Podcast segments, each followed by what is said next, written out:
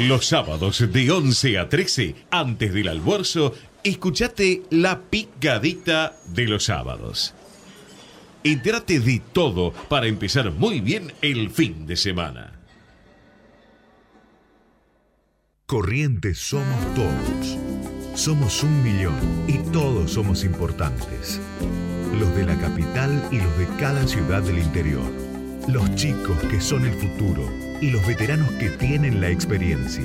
Los hombres y las mujeres tantas veces postergadas. Los emprendedores que crean oportunidades y los más humildes que las necesitan. Nuestros grandes héroes y los que cada día salen a trabajar. Corrientes somos todos. Y todos tenemos que poner el hombro para construir la provincia que soñamos. Porque Corrientes somos todos.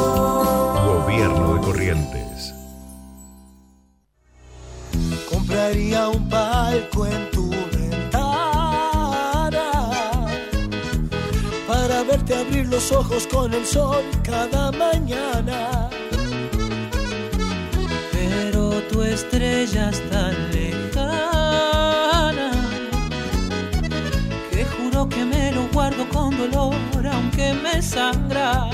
El corazón, cuando te tengo al ladito hay explosión.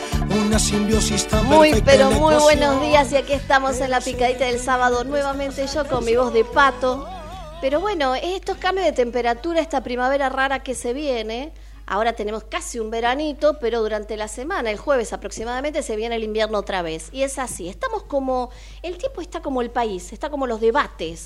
O sea, un desastre. ¿Cómo le va, Zapata? Bien, bien, sí, no hay, es raro el tiempo, ¿eh? Ahora hace calorcito, está es lindo. Argentina el tiempo. Sí, pero como para no, uno no termina de recuperarse, los que están resfriados, Mm. este, no terminan de recuperarse. Te empezás a decir, bueno, voy con remerita así, pac, frío. Me, me visto, me pongo todo el pullover, pac, calor. Sí. ¿Cómo sí, se hace sí. así? No se puede. No sé, yo todavía no lo descubrí. El día que lo descubra le cuento, pero todavía no y tengo esta voz de pato, tos. Van a escuchar alguna tosecita por ahí. Yo sé que Javi es un mago, pero tampoco, a ver, tampoco puede hacer milagros. ¿Qué va a hacer? Es así. Este, lo que pasa es que estuve cubriendo la Feria Internacional de Turismo y cuando entraba hacía mucho calor y cuando salía hacía mucho frío. Y los, los Estaba, hacía calor adentro y... y uno salía sin la campera y tú Además, te yo no sé, si, pegaba. no sé si usted tuvo la oportunidad de estar en el salón de actos, auditorio que tenía Turismo Nación. Ahí adentro hacía más calor que En- afuera. En todos lados, amigo, Era- hacía más calor. Era impresionante el calor que hacía. Además, la gente, el fin de semana era tremendo lo que fue la feria de turismo. Y uno, entre el calorcito humano, el calorcito del lugar, era peor. Y uno decía, ay, bueno, hace calor afuera. Y afuera hacía un chiflete, como dirían nuestros abuelitos, tremendo. Y el vientito y todo, y bueno, uno paga las consecuencias. Bueno, vamos a ir hablando de los temas importantes de esta semana de fútbol. Lo único que tenemos es que Ahí vamos está. a participar del Mundial. Eh, Prada, lo voy a rescatar. Pero está Lo- contento, pero tuvo una muy buena, una buena semana. lo- ¿Me puede dejar terminar de hablar? o- Ah, gracias. Y es gallina, ¿qué va a hacer? Escúcheme, lo único importante es que participamos del Mundial 2030. Todo lo demás es anecdótico. ¿No le parece, ¿Seguro? Prada?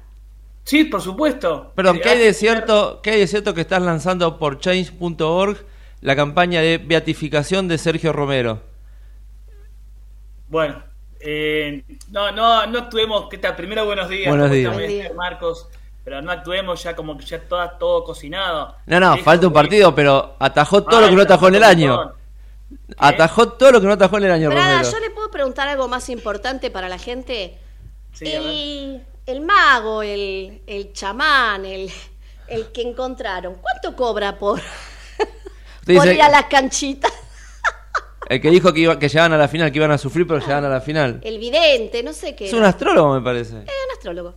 No sé, pero. ¿Cuánto cobra, amigo? es- pero es fácil predecir. Boca siempre está ahí en los- en los bueno, bueno. primeros lugares en Libertadores. Pero Igual- ahora jugar. Pero ahora jugar, por ejemplo, con que ya está ganado. Si vamos a.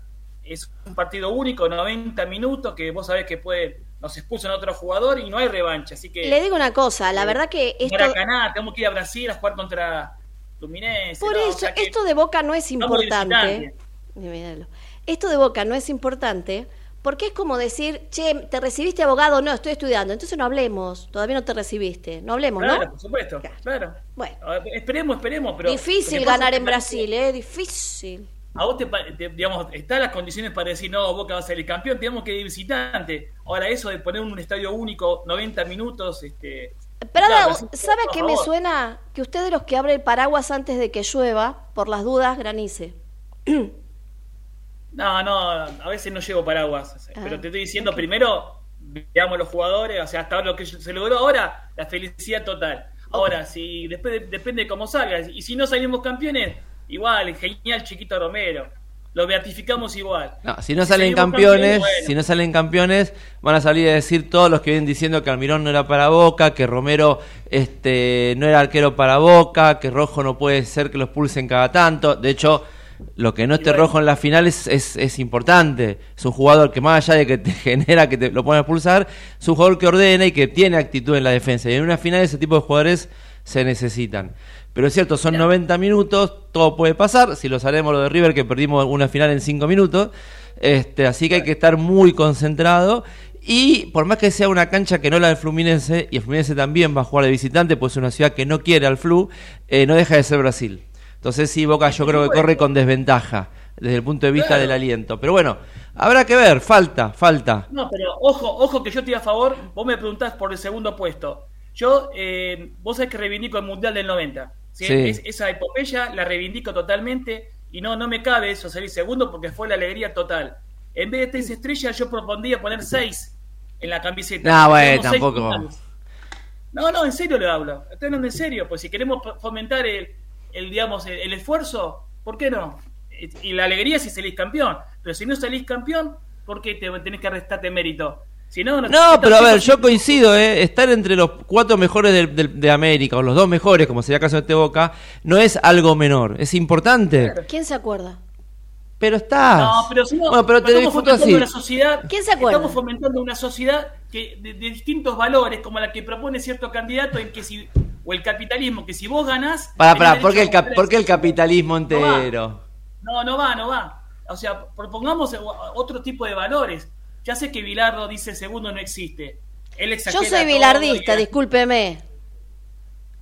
No, Segu- a ver. segundo no existe. Yo comparto lo que usted dice, ¿eh? Yo comparto. Llegar hasta estar en los cuatro primeros o los dos mejores de un continente no es para cualquiera y es importante. Es un largo camino y es importante.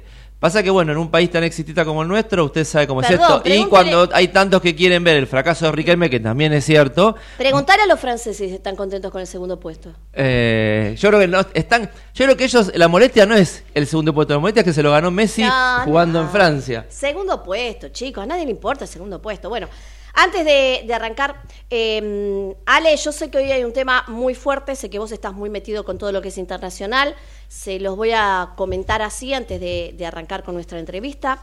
Israel declaró el estado de guerra tras un ataque sorpresa del grupo terrorista Hamas desde la franja de Gaza.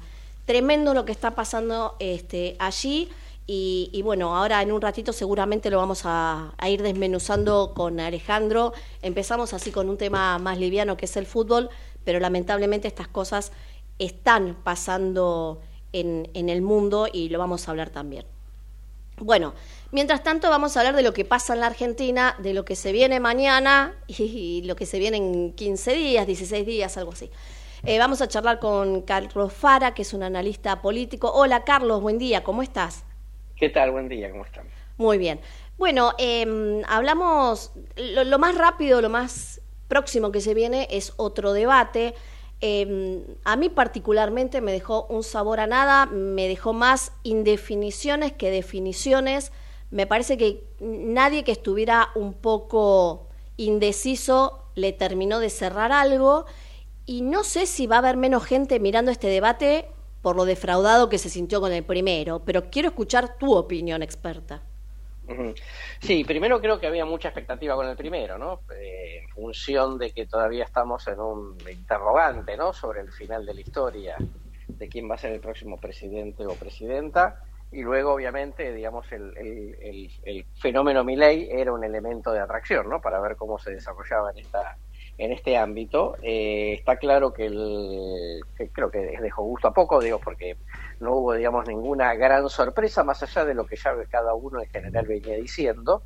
Y por lo tanto, digamos, como siempre sucede, este, la atención sobre el segundo debate seguramente decaerá, eh, salvo que haya, digamos, algo muy, este, muy notable que suceda, pero si no, digamos, va, a arrancar con menos rating que el primero.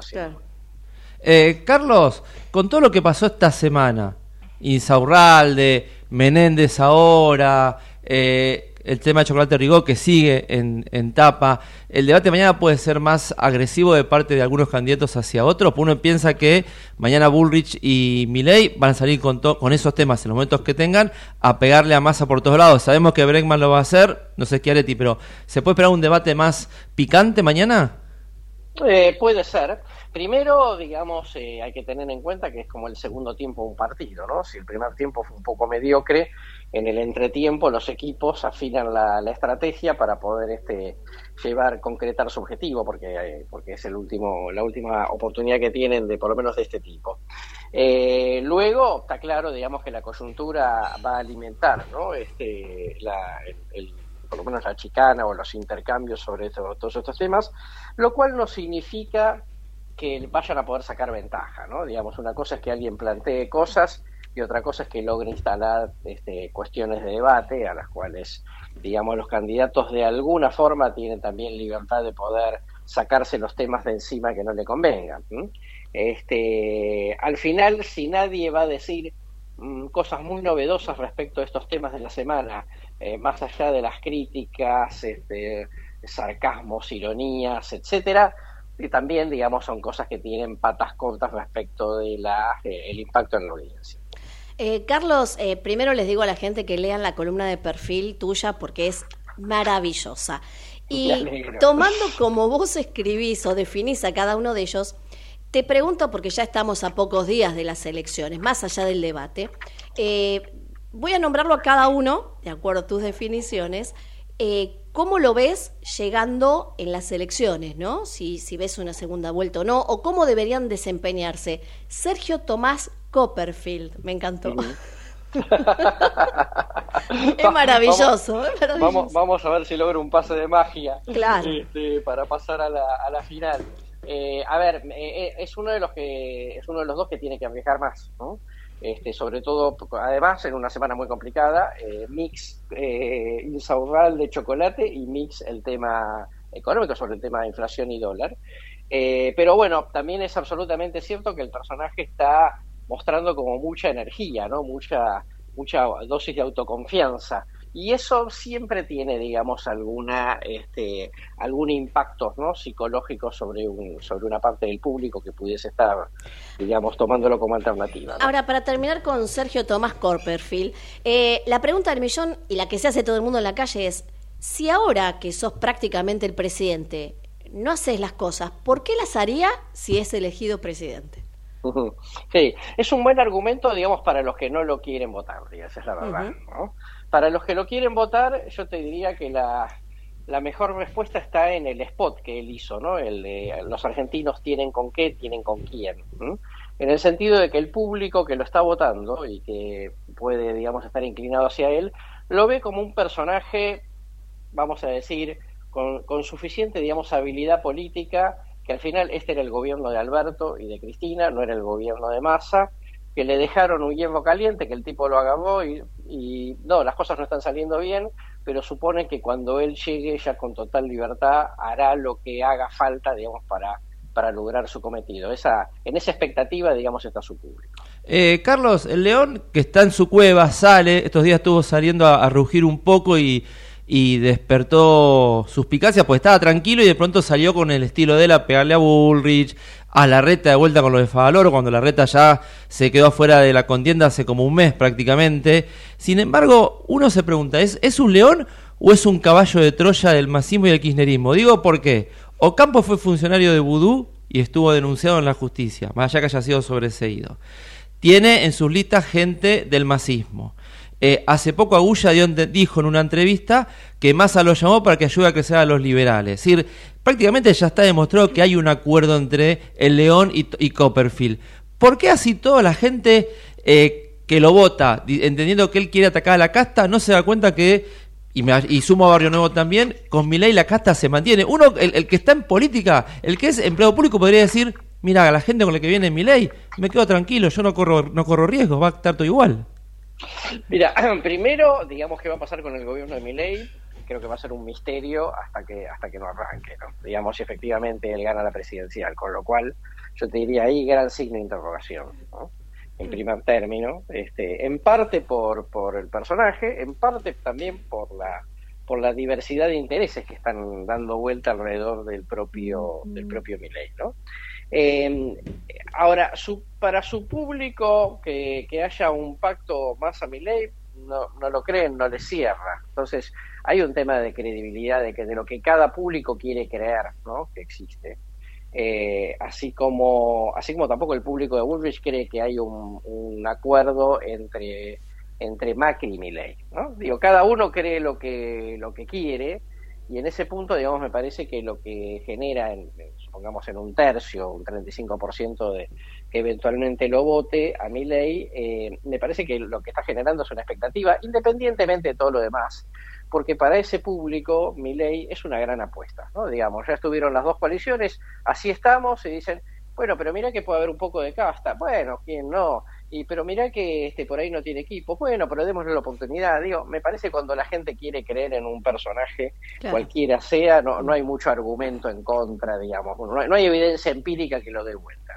Te voy a preguntar por la última de las protagonistas en el trío de lo posible. Los otros dos van a estar en el debate pero la verdad tendría que pasar un milagro. Patricia Reina versus restos del mundo. No son tremendas. Eh, yo la vi demasiado contenida, demasiado coacheada. Y a Patricia generalmente la gente la quiere cuando es aguerrida y cuando demuestra toda la fuerza que tiene. Eh, ¿Cómo la ves? Bueno, primero estuvo con estado gripal, ¿no? La verdad es que eso la, obviamente la complicó, ¿no? Sin duda.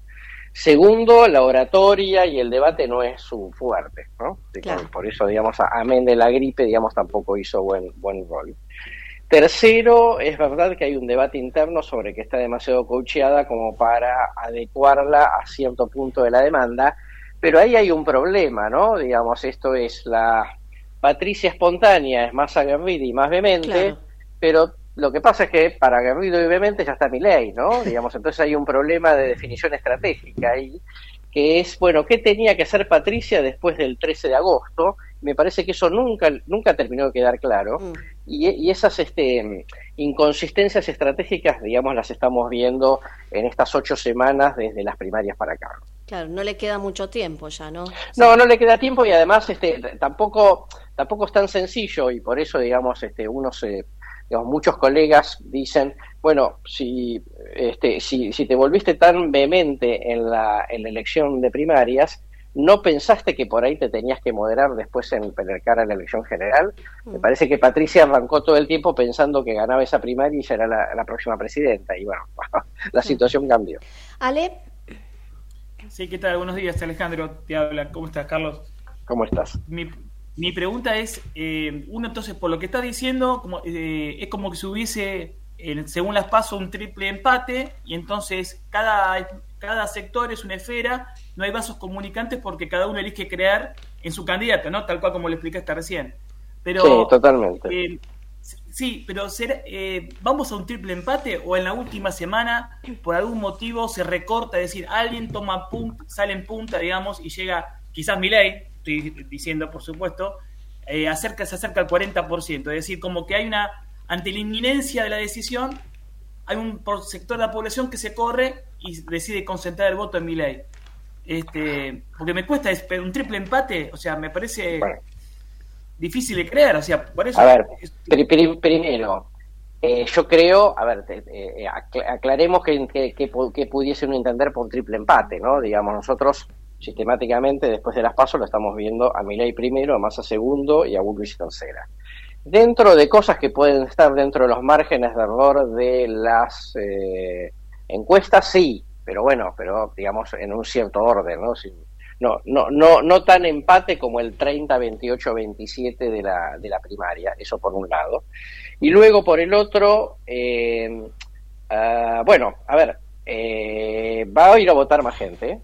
Eh, eso va a alterar las proporciones entre los tres. Como, cada vez que pasamos, digamos, de las pasos a la general, se movieron, digamos, por lo menos siete puntos de voto, con lo cual nada es totalmente descartable, este, eh, porque, porque como la torta se agranda, entonces, digamos, hay muchos pases de hay muchos pases de identificación entre, entre los candidatos y desde ese punto de vista yo por ahora digamos no, no veo a un, a un Unión por la Patria diluyéndose y tampoco a Juntos por el Cambio. Eso ya te pone, digamos, un determinado techo a, mi ley, aunque más no sea porque mantenés un alto nivel de fragmentación. Eh, pensar en que mi ley, o alguno particularmente, se acerque más a los 40 puntos, eh, hoy parece más difícil, faltan dos semanas, eh, dos semanas muy importantes, pero además de eso, ojo con que 40% es una condición. Vos después además tenés que sacar 10 puntos de ventaja sobre el, sobre el segundo. Entonces digo, todas esas condiciones hoy parecen más raras de cumplirse. Eh, Carlos, el día cuando Macri habló en Harvard y dijo que espera que Juntos por el Cambio acompañe a Milei en algunas en algunos proyectos en el caso de que Milei sea presidente. A mí me llamó la atención ese espera. Macri está vislumbrando, yo entiendo por lo que uno escucha en el Congreso, cuando habla con distintos dirigentes políticos, sabemos que el radicalismo y la coalición no van a ir con Milei, pero da la sensación que tampoco todo el PRO va a ir con Milei. Macri puede estar viendo que no todo el PRO va con Milei y que él tampoco tiene mucho para ofrecerle a Milei si gana, porque si no puede ofrecerle todo el PRO, a Milei Macri no le sirve. No, estoy totalmente de acuerdo contigo. Este, yo creo que él está, está digamos, este, cifrando una expectativa que, va a ser difícil, digamos, de cumplir porque va a haber pases de facturas. Si, si, no entra al balotaje, va a haber muchos pases de facturas internos. No, no digo que la, la, coalición se rompa, pero va a ser muy difícil de, de, conducir. Con lo cual, me parece que Macri efectivamente va a representar una parte del PRO, quizá la mayoritaria del PRO, pero no va a representar, digamos, mayoritariamente a Juntos, a Juntos por el Cambio. Entonces, desde ese punto de vista, digamos, viste su su lectura de que sus ideas fueron reivindicadas en la elección primaria, yo lo relativizaría bastante. Entonces, si Macri no le puede ofrecer a ley el 100% del PRO, le dice, mira, tengo el 50, no te puedo ofrecer más porque el resto no quieren hacer nada con vos. Una Cristina que, eh, derrotada, demuestra que no sirve para estrategias. Puede esta elección, más allá que nos dé a, yo creo que ley es la síntesis, lo peor de la síntesis de Macri y Cristina. Así todo puede ley terminar sacando o, llevando a su mínima expresión en política a Macri y a Cristina hacia futuro? Bueno, si tiene éxito, sí, ¿no? Porque, digamos, al final, el, todo el mundo parte de un escenario muy negativo sobre Milei, que es, que es razonable, digamos. no tiene experiencia en gestión, no tiene experiencia en conducción política, no sabemos si tiene todos los cuadros, no tiene, no va a tener, digamos, control del Congreso, no va a tener gobernadores, en fin. Uno diría es más probable, digamos, que choque la calicita, eso por un lado. Ahora, también es absolutamente cierto que si por alguna razón el personaje logra bajar la inflación, me parece, ojo, porque la opinión pública le va a empezar a dar crédito y eso, digamos, va a significar este, eh, que eh, pueda encarar, digamos, la primera elección legislativa del, del 2025 con alguna yo diría con alguna paciencia social respecto de que, bueno, lo que todos sabemos, los resultados no, son inmediatos, pero si estás en la línea que parece que, que va que vas logrando cosas, entonces tus aciertos se te empiezan a dar este, claramente liderazgo político. Yo diría también que tenemos un problema con las declaraciones de Harvard, ¿no? Cada vez que alguno de los nuestros va a Harvard, sacamos unas declaraciones que no son demasiado felices. Bueno, en fin, eso lo digo yo. Carlos, muchísimas gracias por, por esta entrevista de hoy y insisto, le digo a la gente, lean esta columna en perfil que es buenísima. Te mandamos un beso, buen fin de semana. Igualmente para ustedes. Hasta luego. Hablamos con Carlos Fara, analista político. Sí, chicos, a ver, ya desde Cristina, Harvard. Les hace mal ir a Estados Unidos. Bueno, eh, Zapata, usted tiene. Zapata. Uy, Prada, ¿tiene algo que agregar? Que la última semana, la última semana determinante, como fue antes de las pasos por el crimen de Morena, que digamos, eh, por más que critiquemos las encuestadoras, eh, escuché a alguien que se, la seguía de cerca y que Milei creció a partir del crimen de Morena. La última semana antes de las elecciones, el lunes es feriado, el martes juega Argentina. Es decir, hay que estar muy cuidadoso en esas últimas horas que ahí se decide el voto y tal vez de este triple empate alguien se recorta eh, sobre los, los otros dos. ¿Usted dice que puede Así haber que- un, un cajón de Hermiño para alguno? Sí, no, a, a este nivel como estamos Pero ahora. Insaurralde debería haberlo No, hay sido. varios cajones ven varias Insaurralde debería haberlo sido. A ver, yo vecino de Lomas, honestamente ya estaría en la puerta de la municipalidad que me devuelvan los impuestos. Así te la digo, ¿eh? Y quiero explicaciones. Pero de- tenés que durar hasta el 22. El vecino de Loma te dice, salgo hoy, no, el 20 no, ya está, ya salí. El tema es si dura hasta el eso, 22. no. Ahora hablamos de esto de Insaurralde, pero quiero decir. Le- la, pregunta del millón antes de irnos a la horas. tandita. La pregunta del millón. ¿Le creyeron a la Jessica Sirio? Yo después digo mi respuesta. No. Prada, Eh, también espera, lo hablamos. Eh, no. bueno, yo tampoco. Listo, 3 a 0. Eh, nos vamos a la tanda y volvemos con más picadita de los sábados. Ecomedios.com AM1220. Estamos con vos. Estamos en vos. Espacio cedido por la Dirección Nacional Electoral. En Buenos Aires, Castillo, Slotower, Pitrola y Lancete Diputados. Miriam Bregman, presidenta. Frente de Izquierda, lista 136. Espacio cedido por la Dirección Nacional Electoral. Tener un presidente que sepa gobernar, vale. Juan Schiaretti, presidente. Florencio Randazzo, vicepresidente. El voto que vale para ser un país normal. Hacemos por nuestro país. Lista 133. Espacio cedido por la Dirección Nacional Electoral. Te propongo terminar con el kirchnerismo de verdad y para siempre. Patricia Bullrich, Luis Petri, candidatos a presidente y vicepresidente de la Nación. Juntos por el cambio, lista 132. Espacio cedido por la Dirección Nacional Electoral. Hoy tenemos la oportunidad de poner un punto y aparte, de empezar a reconstruir una Argentina distinta, libre, próspera, sin inflación, pujante y segura. La libertad avanza. Javier Milei, presidente. Victoria Villarruel, vice. Lista 135. Podés vernos en vivo en ecomedios.com. Ecomedios.com. Contenidos audiovisuales. Conectate con nosotros. Contestador 5 254 2353. Corrientes somos todos. Somos un millón y todos somos importantes. Los de la capital y los de cada ciudad del interior. Los chicos que son el futuro y los veteranos que tienen la experiencia. Los hombres y las mujeres tantas veces postergadas. Los emprendedores que crean oportunidades y los más humildes que las necesitan. Nuestros grandes héroes y los que cada día salen a trabajar. Corrientes somos todos y todos tenemos que poner el hombro para construir la provincia que soñamos. Porque corrientes somos todos. Gobierno de Corrientes.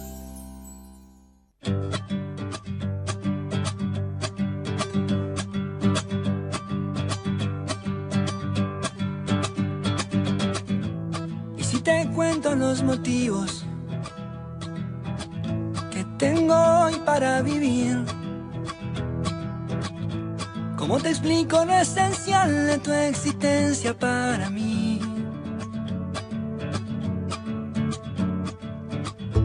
Llevas la luz de mi bandera y el don de la sinceridad. Confío más en vos que en todo lo que pueda imaginar. Ah. No me importa para dónde vas, yo voy sin mirar atrás, si te tengo por delante. Cuando Qué linda canción. A mí alguien me la dedicó. Después igual terminamos, pero alguien me la dedicó. la idea es que bueno, es linda Qué canción. lindo, qué, qué- qué lindo final, qué lindo, me la dedicó. Después me dejó, me dijo, hasta acá llegamos, tu ruta No, es mi no ruta. me dejó. bueno, lo dejé, pero está bien, pero es lindo que te la. que te la Ay, qué linda canción, no te quiero más. Qué hija de... ¿Eh? No, no, después de que me la regaló y le estiré un poquito más. Porque bueno, qué sé yo, tiernito. Pero Qué mal sonó, tiernito, señora. de, de ternura. Ah, Explíquelo porque... Eh, sí, no, no, pero, eh, aclaro y oscurezco. Aclaro y oscurezco. Bueno, zap- eh, zapato. Y dale, y le digo zapata Prada. Es que la mucosidad me llega al cerebro. Este, Prada, ¿estás ahí? Prada Copperfield, me gustó lo de Copperfield. Sería, Claro, acá por ejemplo, si hiciéramos el debate, Prada sería Copperfield. Usted sería el león sin pelo, No. porque se cortó el pelo. Prefiero Y la tengo- única mujer soy yo, Prefiero- no tengo ¿y otro ¿Por qué no remedio. Schiaretti? Me traigo un Fernet. Y te hablo de cómo el Fernet Qué 70 bien la 30. hizo cuando se empezó a reír de los chistes que le hacían. Claro, Córdoba es Dubai. Ahora, desde hace un ¿Sabe que Córdoba si a Dubái. Schiaretti le hubieran hecho aparecer a nivel nacional hace tres meses, yo no sé si Schiaretti no está peleando entrar Yo te digo una cosa, ¿eh? qué pena que ninguna coalición se lo llevó a Schiaretti.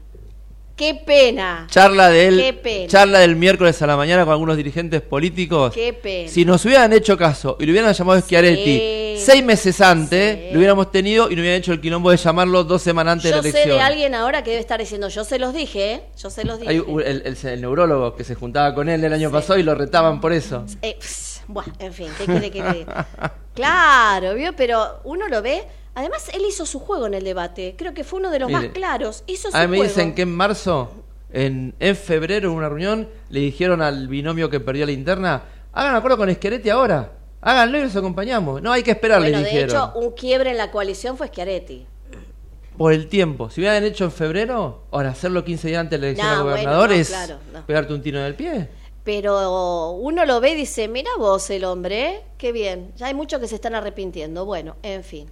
Este, y me, Ojo, perdón, me ¿qué gustó pasa si lo del Schiaretti- gatito. Lo del gatito de, de- mm, Estuvo divino. De la izquierda estuvo divino. El gatito- eh, No, mire, se, se lo podemos haber preguntado a Carlos Fara, pero ¿qué pasa si Schiaretti ya a levantar 4 o 5 puntos?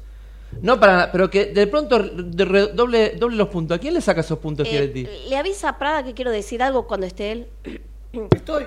¿Está? acá. Oh, Ah, perdón.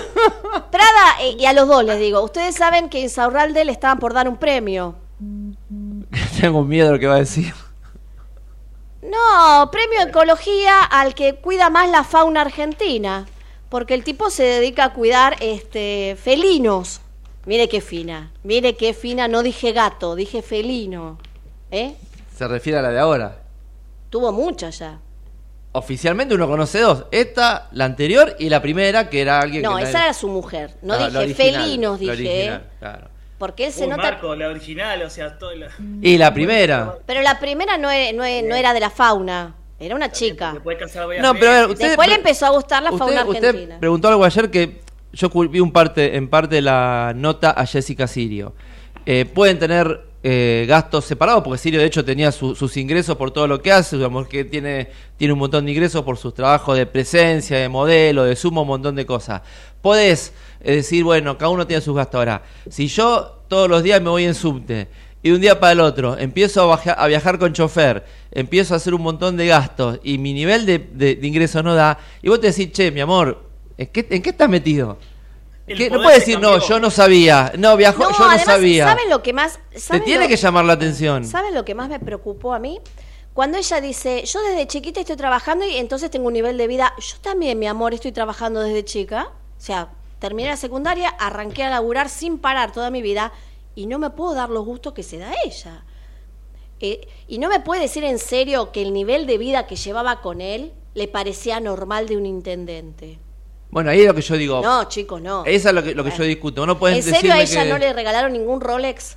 Ningún- Pero ponele que ella con las presencias y todo ganara Nah. en dólares un montón y se compraba un- y, y gastara dólares porque lo puede gastar. Este, él, como decís vos, es un intendente. Se supone que va a ganar mucho menos que lo que gane ella haciendo la clase de Zumba, estando en los programas que está, haciendo modelaje y presencia, que se paga mucho eso, siempre va a ganar menos él. Entonces es inevitable que los gastos que A hacía ver, él Marco, se paga no podía mucho si tenerlo. sos una primera estrella. Y ella lo es. no, no, a ver, yo entiendo una Valeria Massa. Ah, yo te hablo de otro tipo de presencia, no Valeria Massa. Estamos Pero- hablando de otro tipo. Ir a un boliche, hacer una presencia, se cobra caro. Lo cobran caro. Pero no llegás a ese y te lo y cobran en dólares.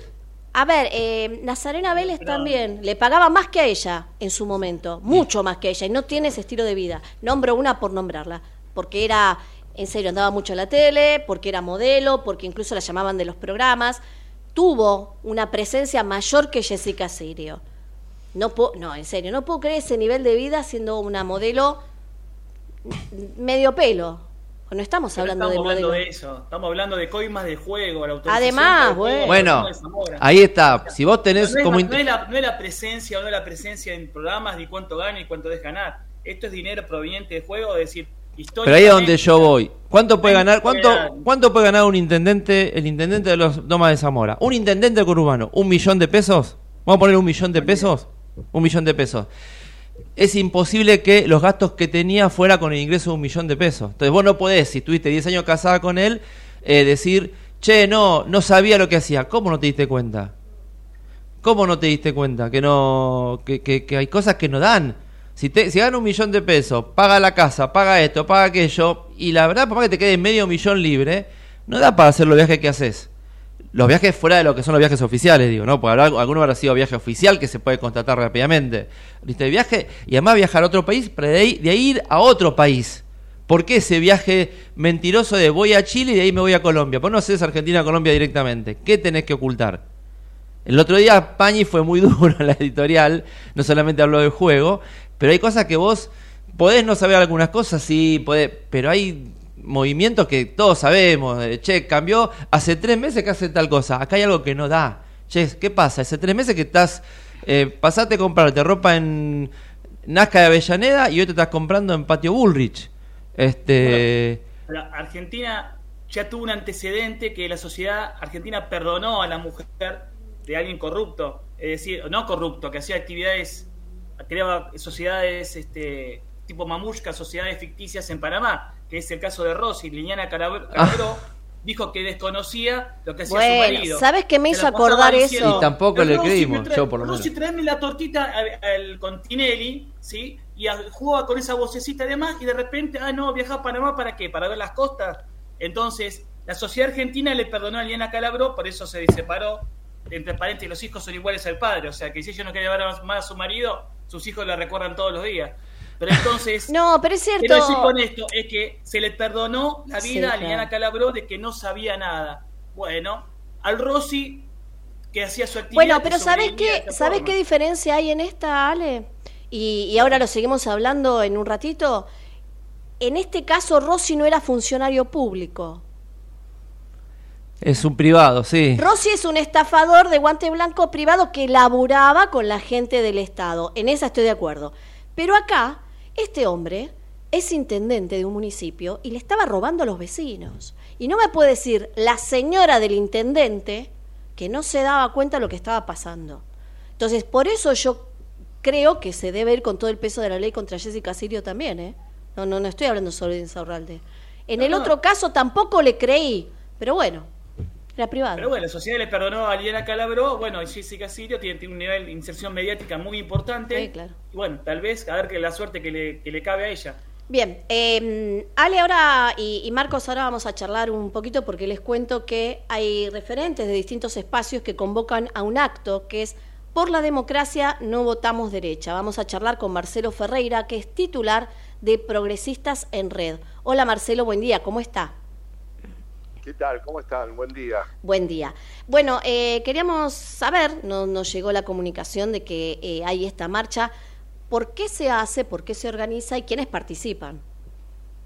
Bueno, primero no es una marcha, es una, un- un- una, una actividad, una convocatoria, un encuentro. En, en el- en un teatro, ahí nos vamos a encontrar. Pero eh, mira, eh, esto surge hace bastante tiempo, después de la pandemia este, y durante la pandemia, donde este, algunas organizaciones, algunos referentes de distintos espacios políticos, eh, estuvimos con preocupación viendo cómo avanzaba un discurso de odio fuerte, este, que después tuvo su pico máximo con el intento de asesinato este, a la vicepresidenta. Y esto ha continuado y después, bueno, se ha expresado en la urna con unas reivindicaciones este, negacionistas muy, este, muy fuertes. En ese, y ahí es donde nosotros, bueno, queríamos, este, nos juntamos, somos espacios, distintos espacios de pensamiento progresista, que hemos convocado a distintos referentes de, de- en derechos humanos, Ujú. este, del movimiento feminista, este, ambientalista, de los pueblos originarios, es combatiente de Malvinas. Bueno, vamos a estar representando una comunidad de, de, de- de- de activistas y de pensamientos donde le decimos que, este, que- que lo que nosotros no hacemos es, lo que nos une es el no voto a la derecha. Ok.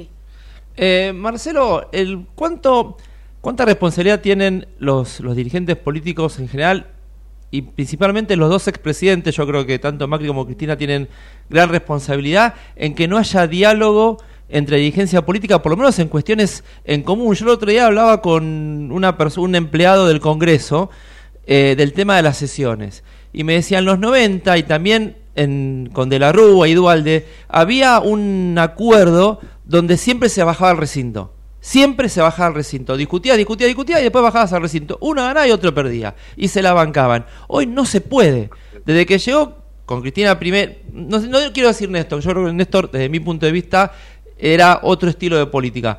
Pero con Cristina y Macri es como que se rompieron todos los acuerdos, no hay forma de dialogar.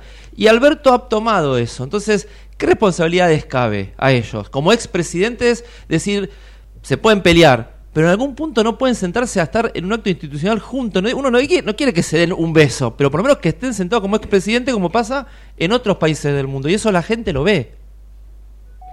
No, por, supuesto, por supuesto, hay una, una, ¿me escuchan, no? Sí, sí, sí. sí. Sí, sí, este, me parece, digo, que esto no, no creció de la noche a la mañana, digamos, ¿no? E, e, esta falta de diálogo, este, no, no, no es que esto lo, descubrimos después de la paso, digamos. Esto, esto viene de hace mucho y muchas veces hemos dicho que a veces la, las conductas de quienes nos gobiernan son las que bajan, ¿no? Este, eh, este, eh, eh, e instalan algunas, algunos comportamientos que la sociedad va siguiendo.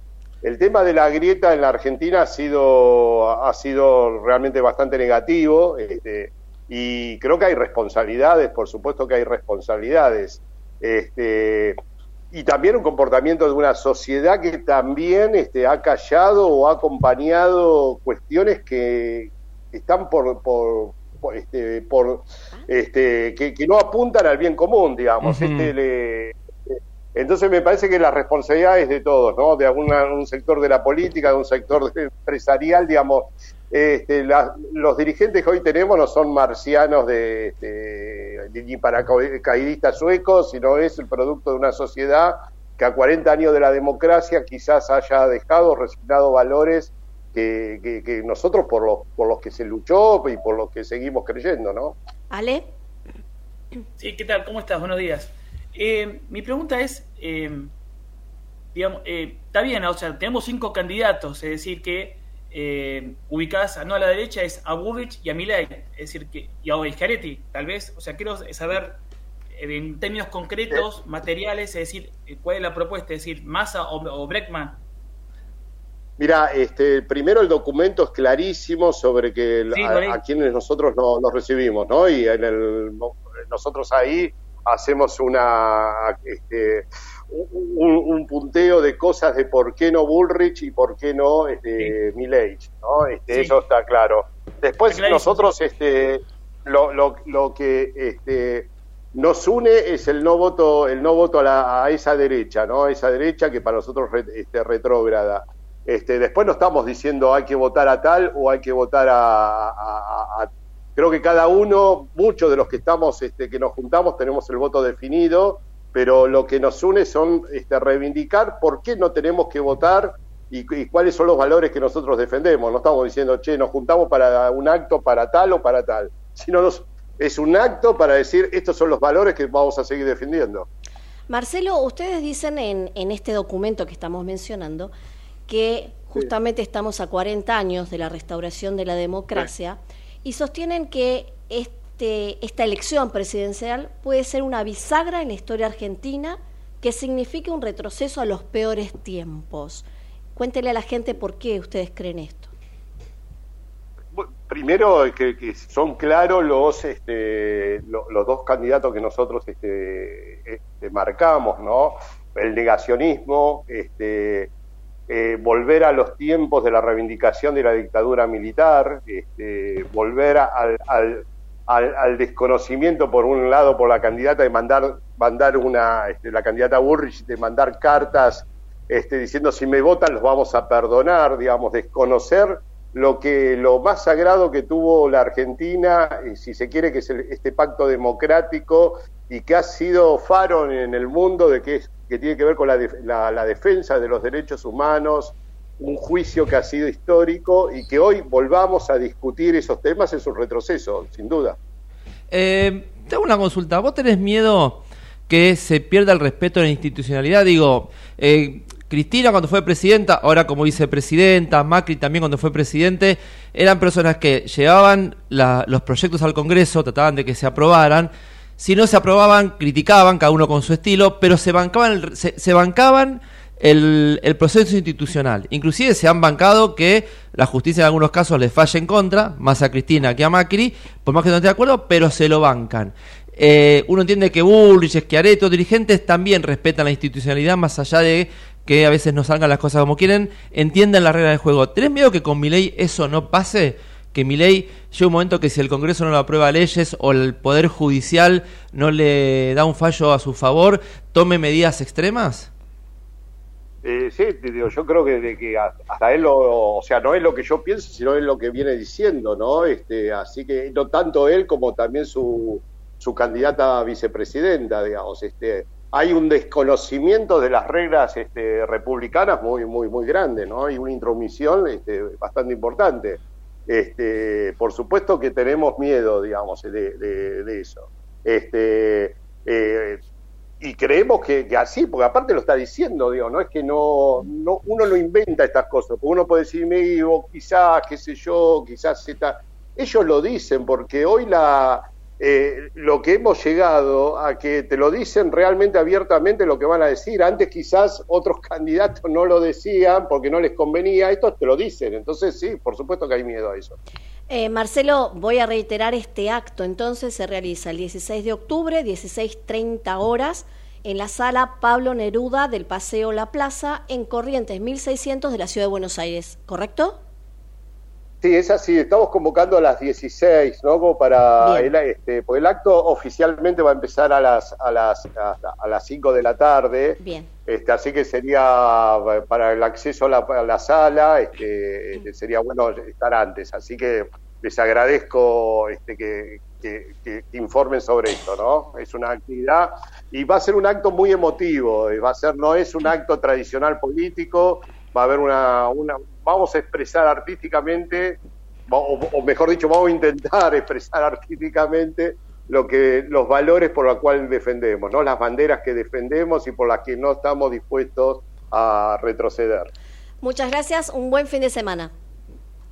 Gracias a ustedes eh, por el llamado. Muchas gracias, adiós. Hablamos con Marcelo Ferreira, titular de Progresistas en Red. Eh, Ale, yo dejé el tema para, para ahora, para charlar un poquito más. Vamos a hablar un poco de lo que pasa en Israel, eh, que la verdad es tremendo. Eh, dicen que eh, son más de 1.500 ataques. Están diciendo una cifra de muertos, pero que todavía ahora están actualizando. Dice que hay más de 100 muertos, que es lo que decíamos, Marcos. Cuando en un principio decían 20 muertos era mm, bastante poco creíble. Bueno, ya Estados Unidos, Reino Unido, Unión Europea, la ONU, sé que muchos políticos argentinos también condenaron esta brutal ofensiva. Eh, Ale, vos que siempre estás con, con estos temas, ¿qué es lo que está pasando acá? Me, me llama la atención, este, en principio Israel tenía un sistema de defensa antimisiles. Este, Cierto. Que no se haya utilizado ahora para este, repeler la, el ataque de Hamas. Este, el conflicto de fondo es que bueno, Hamas es una agrupación guerrillera que está instalada en la zona que se llama Palestina. Ahí está el Estado de Israel y hay dos zonas palestinas separadas territorialmente. No hay continuidad geográfica entre la Franja de Gaza y Cisjordania. En la Franja de Gaza está el, el Hamas, es una, una agrupación guerrillera que no reconoce la existencia del Estado de Israel. No reconoce la existencia de Israel. Entonces, Israel está fundado en 1948. Entonces, a partir de esa base hay una, eh, que hay una enemistad, hay, un- hay una situación de guerra de hecho, ¿no? Y, y periódicamente Hamas ataca a Israel y viceversa. Eh, el motivo puntual de ahora y por qué cada tanto ocurren estos ataques muchas veces son motivos, este, pueden parecer este, menores, pero una muerte injusta, un gatillo fácil o una medida política propia de- del gobierno de Israel que hace que gatille, ¿no? lo digo entre comillas, una nueva, un nuevo capítulo más. Esto es un libro que tiene muchos capítulos, el conflicto entre Israel y Palestina. Eh, la solución siempre es sentarse a dialogar, pero no puedes sentarte a dialogar con Hamas, que es alguien violento y no reconoce, eh, no, no te reconoce como interlocutor.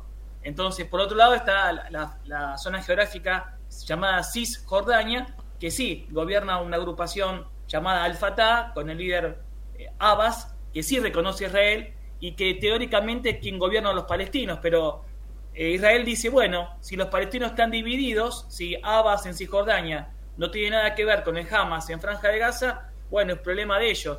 Israel, obviamente, ante este ataque va a responder con todas, eh, como siempre lo hace, en forma contundente, o sea, no, no, va, no, no va a quedar atrás. Mira, Pero acá, que- acá Israel está, eh, voy agregando información a lo que vos nos estás diciendo. Israel confirmó que terroristas de Hamas tomaron a civiles como rehenes en la franja de Gaza. Hace Claro. minutitos nada más, eh, hace 20 minutitos.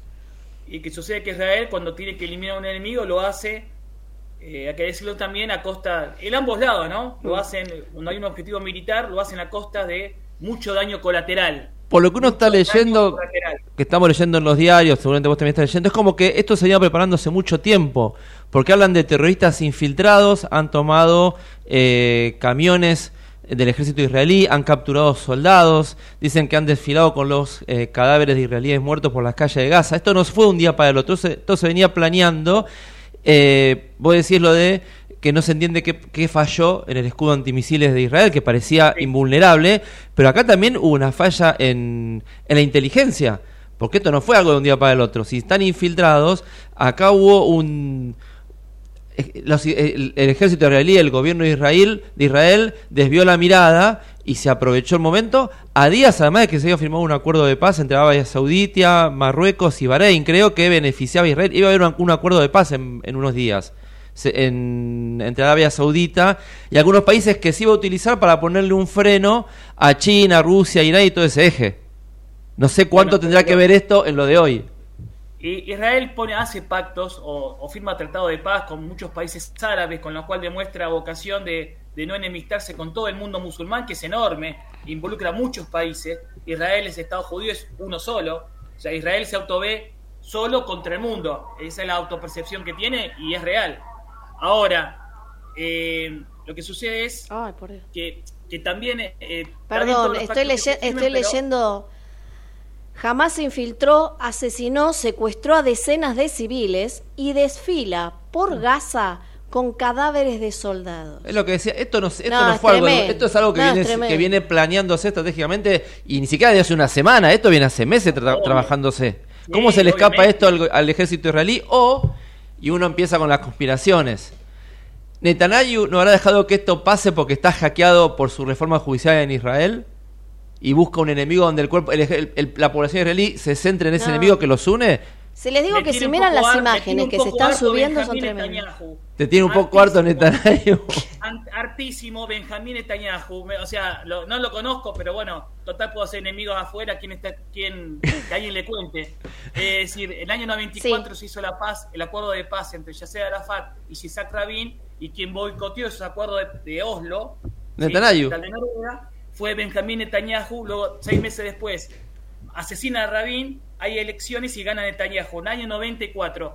Hace ya cuánto, 30 Por eso años pregunto si- sigue gobernando Israel. Sí, no habrán, dej- no habrán dicho, 30 busquemos un enemigo, busquemos un enemigo común que haga que la gente de Israel esté todas detrás de mí, porque venía muy golpeado por la reforma judicial.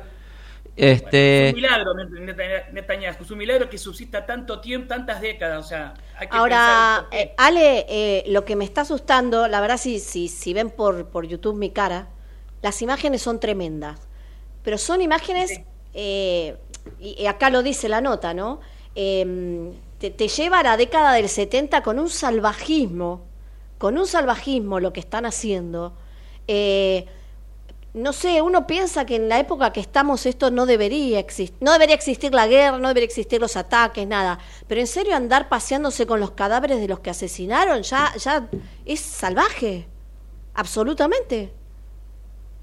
¿Por qué no debería? Claro, porque pensamos en un nivel civilizatorio, pero este, el conflicto siguen estando.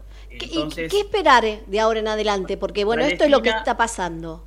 no, no hay que esperar más nada. Esto es, quizás ocurra varios días de tensión, se calmará la situación y dentro de cinco años volveremos a hablar este, otra vez de lo mismo, porque no se sientan a dialogar. Dije recién, hace 30 años hubo un intento de paz. Eh, emocion- Arafat se dio la mano con el líder judío Rabin, se dio la mano con Bill Clinton. Eh, ese momento emocionante de la vida de Estudio Universal se desbarrancó y nunca más se volvió a retomar. Entonces hay que sentarse a dialogar entre judío y palestino. Es imposible que se sienten a dialogar, ¿por qué? Porque unos mataron, todo palestino tiene un tío, un padre, hermano, hijo murió, que murió en, esta batalla. Y los judíos israelitas, israelitas también. Hay muchas muertes, muchas ofensas de ambos lados que hace casi imposible sentarse a dialogar. Además de las reivindicaciones, ¿no? Israel reivindica Jerusalén completa y los palestinos reivindican Jerusalén oriental como la capital de como una como su capital. Así que ahí desde entonces desde ahí desde Jerusalén hay un problema que no, no está resuelto y si no se dialoga, si no hay una solución de paz a nivel mundial que intervenga la ONU y que los protagonistas estén dispuestos a sentarse, cosa que es muy difícil. Lo veo eh, que esto se va a repetir, eh, Mayester. Marcos. Ahí están pasando un video, estaban pasando un video recién en Canal 26 que distribuye jamás de cómo fue el ataque y cómo se infiltraron en, Tremendo, en Israel. tremendo. Es decir, eh, y sabemos lo que va a pasar en los próximos días. Va a salir el ejército israelí, se va a meter en Gaza y Cisjordania y va a ser una masacre.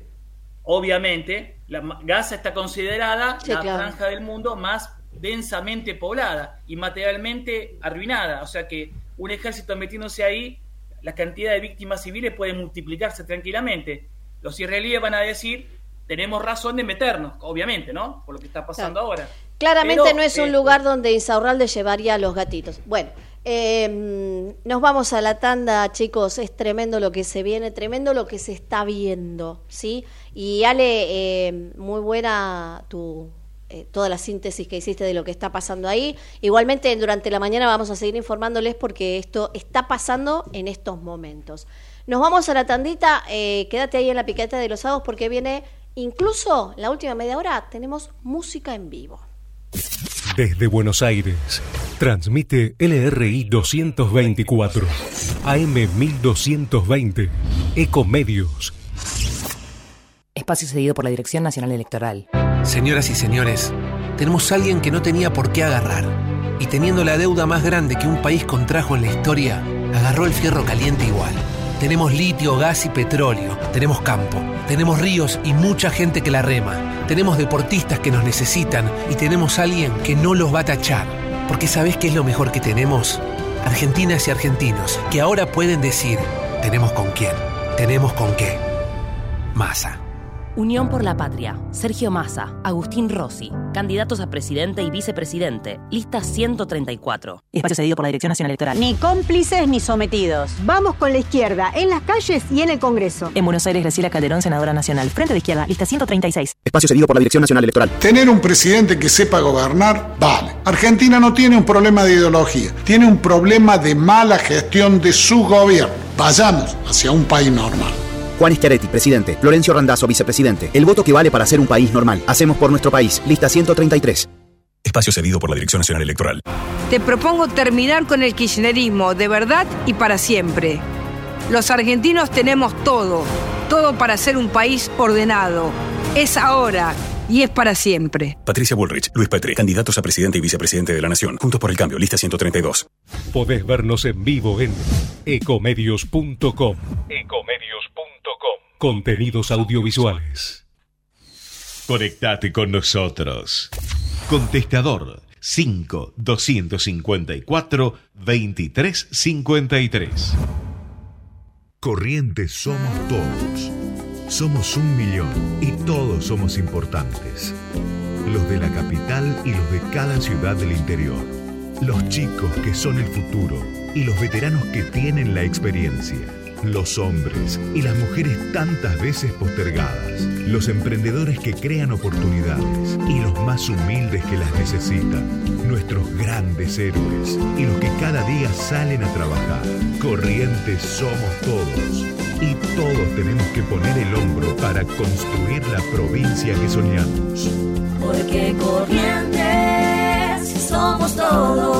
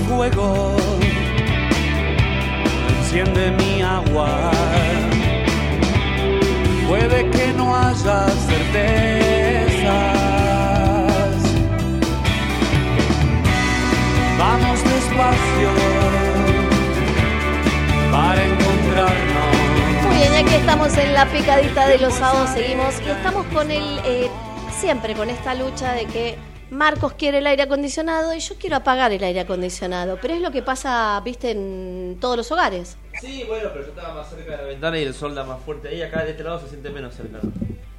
Bueno, no sé, pero yo como tengo la garganta ya estaba sintiendo que estaba en la Antártida más o menos. Bueno, tampoco estaba tan frío. Bueno, eh, Prada, estás ahí, ¿no? Estoy aquí, no me he ido. Eh, bueno, muy bien, muy bien. Bueno, usted quería agregar algo más del, del tema de la fauna, eh, lo dejo. Concluya, Eh, digamos. No, quería eh, hacer este hablar en defensa de, de Sofía. O sea que no, no ¿Es no amiga quiero- tuya? No, no es amiga, pero Ah. en defensa, sí, porque la única que la tiene claro eh, es ella. Y tratarla, digo, desde mi punto de vista, eh, de una forma determinada, o, digamos, no, no hizo nada ilegal ni nada que, que merezca ser este, reprochado. El tema es este, este señor, este, que, bueno, obviamente, eh, uno se pregunta, ¿son, eh, ¿son integra un partido que nos va a defender del ajuste que viene de Milley o de, o de Bullrich? Así, así se va a defender. Eh, por supuesto, todos, da- da- todos dan, dicen que, eh, bueno, Massa no sabía, Kisilov tampoco sabía. Claro, o sea, obviamente que Kisilov no es así y seguramente Massa no es así. Pero bueno, está conviviendo con alguien que sí lo es. Entonces, eh, ¿cómo es el, eh, el tema? ¿En cómo nos van a defender? Eh, esa es la, la única, y por supuesto lo que hablamos antes, ¿no? Jessica Sirio, tuvimos a Liliana Calabro que le perdonamos la vida en cuanto a que no sabía nada de su marido, y ahora ella, obviamente, una, una, una entrevista muy, muy liviana, ella despojada de todo, ¿no? Para dar su decir que soy inocente, bueno, que está Pero no podés, que... no pueden no saber. No pueden más Kisilov no saber. Hoy salió una nota.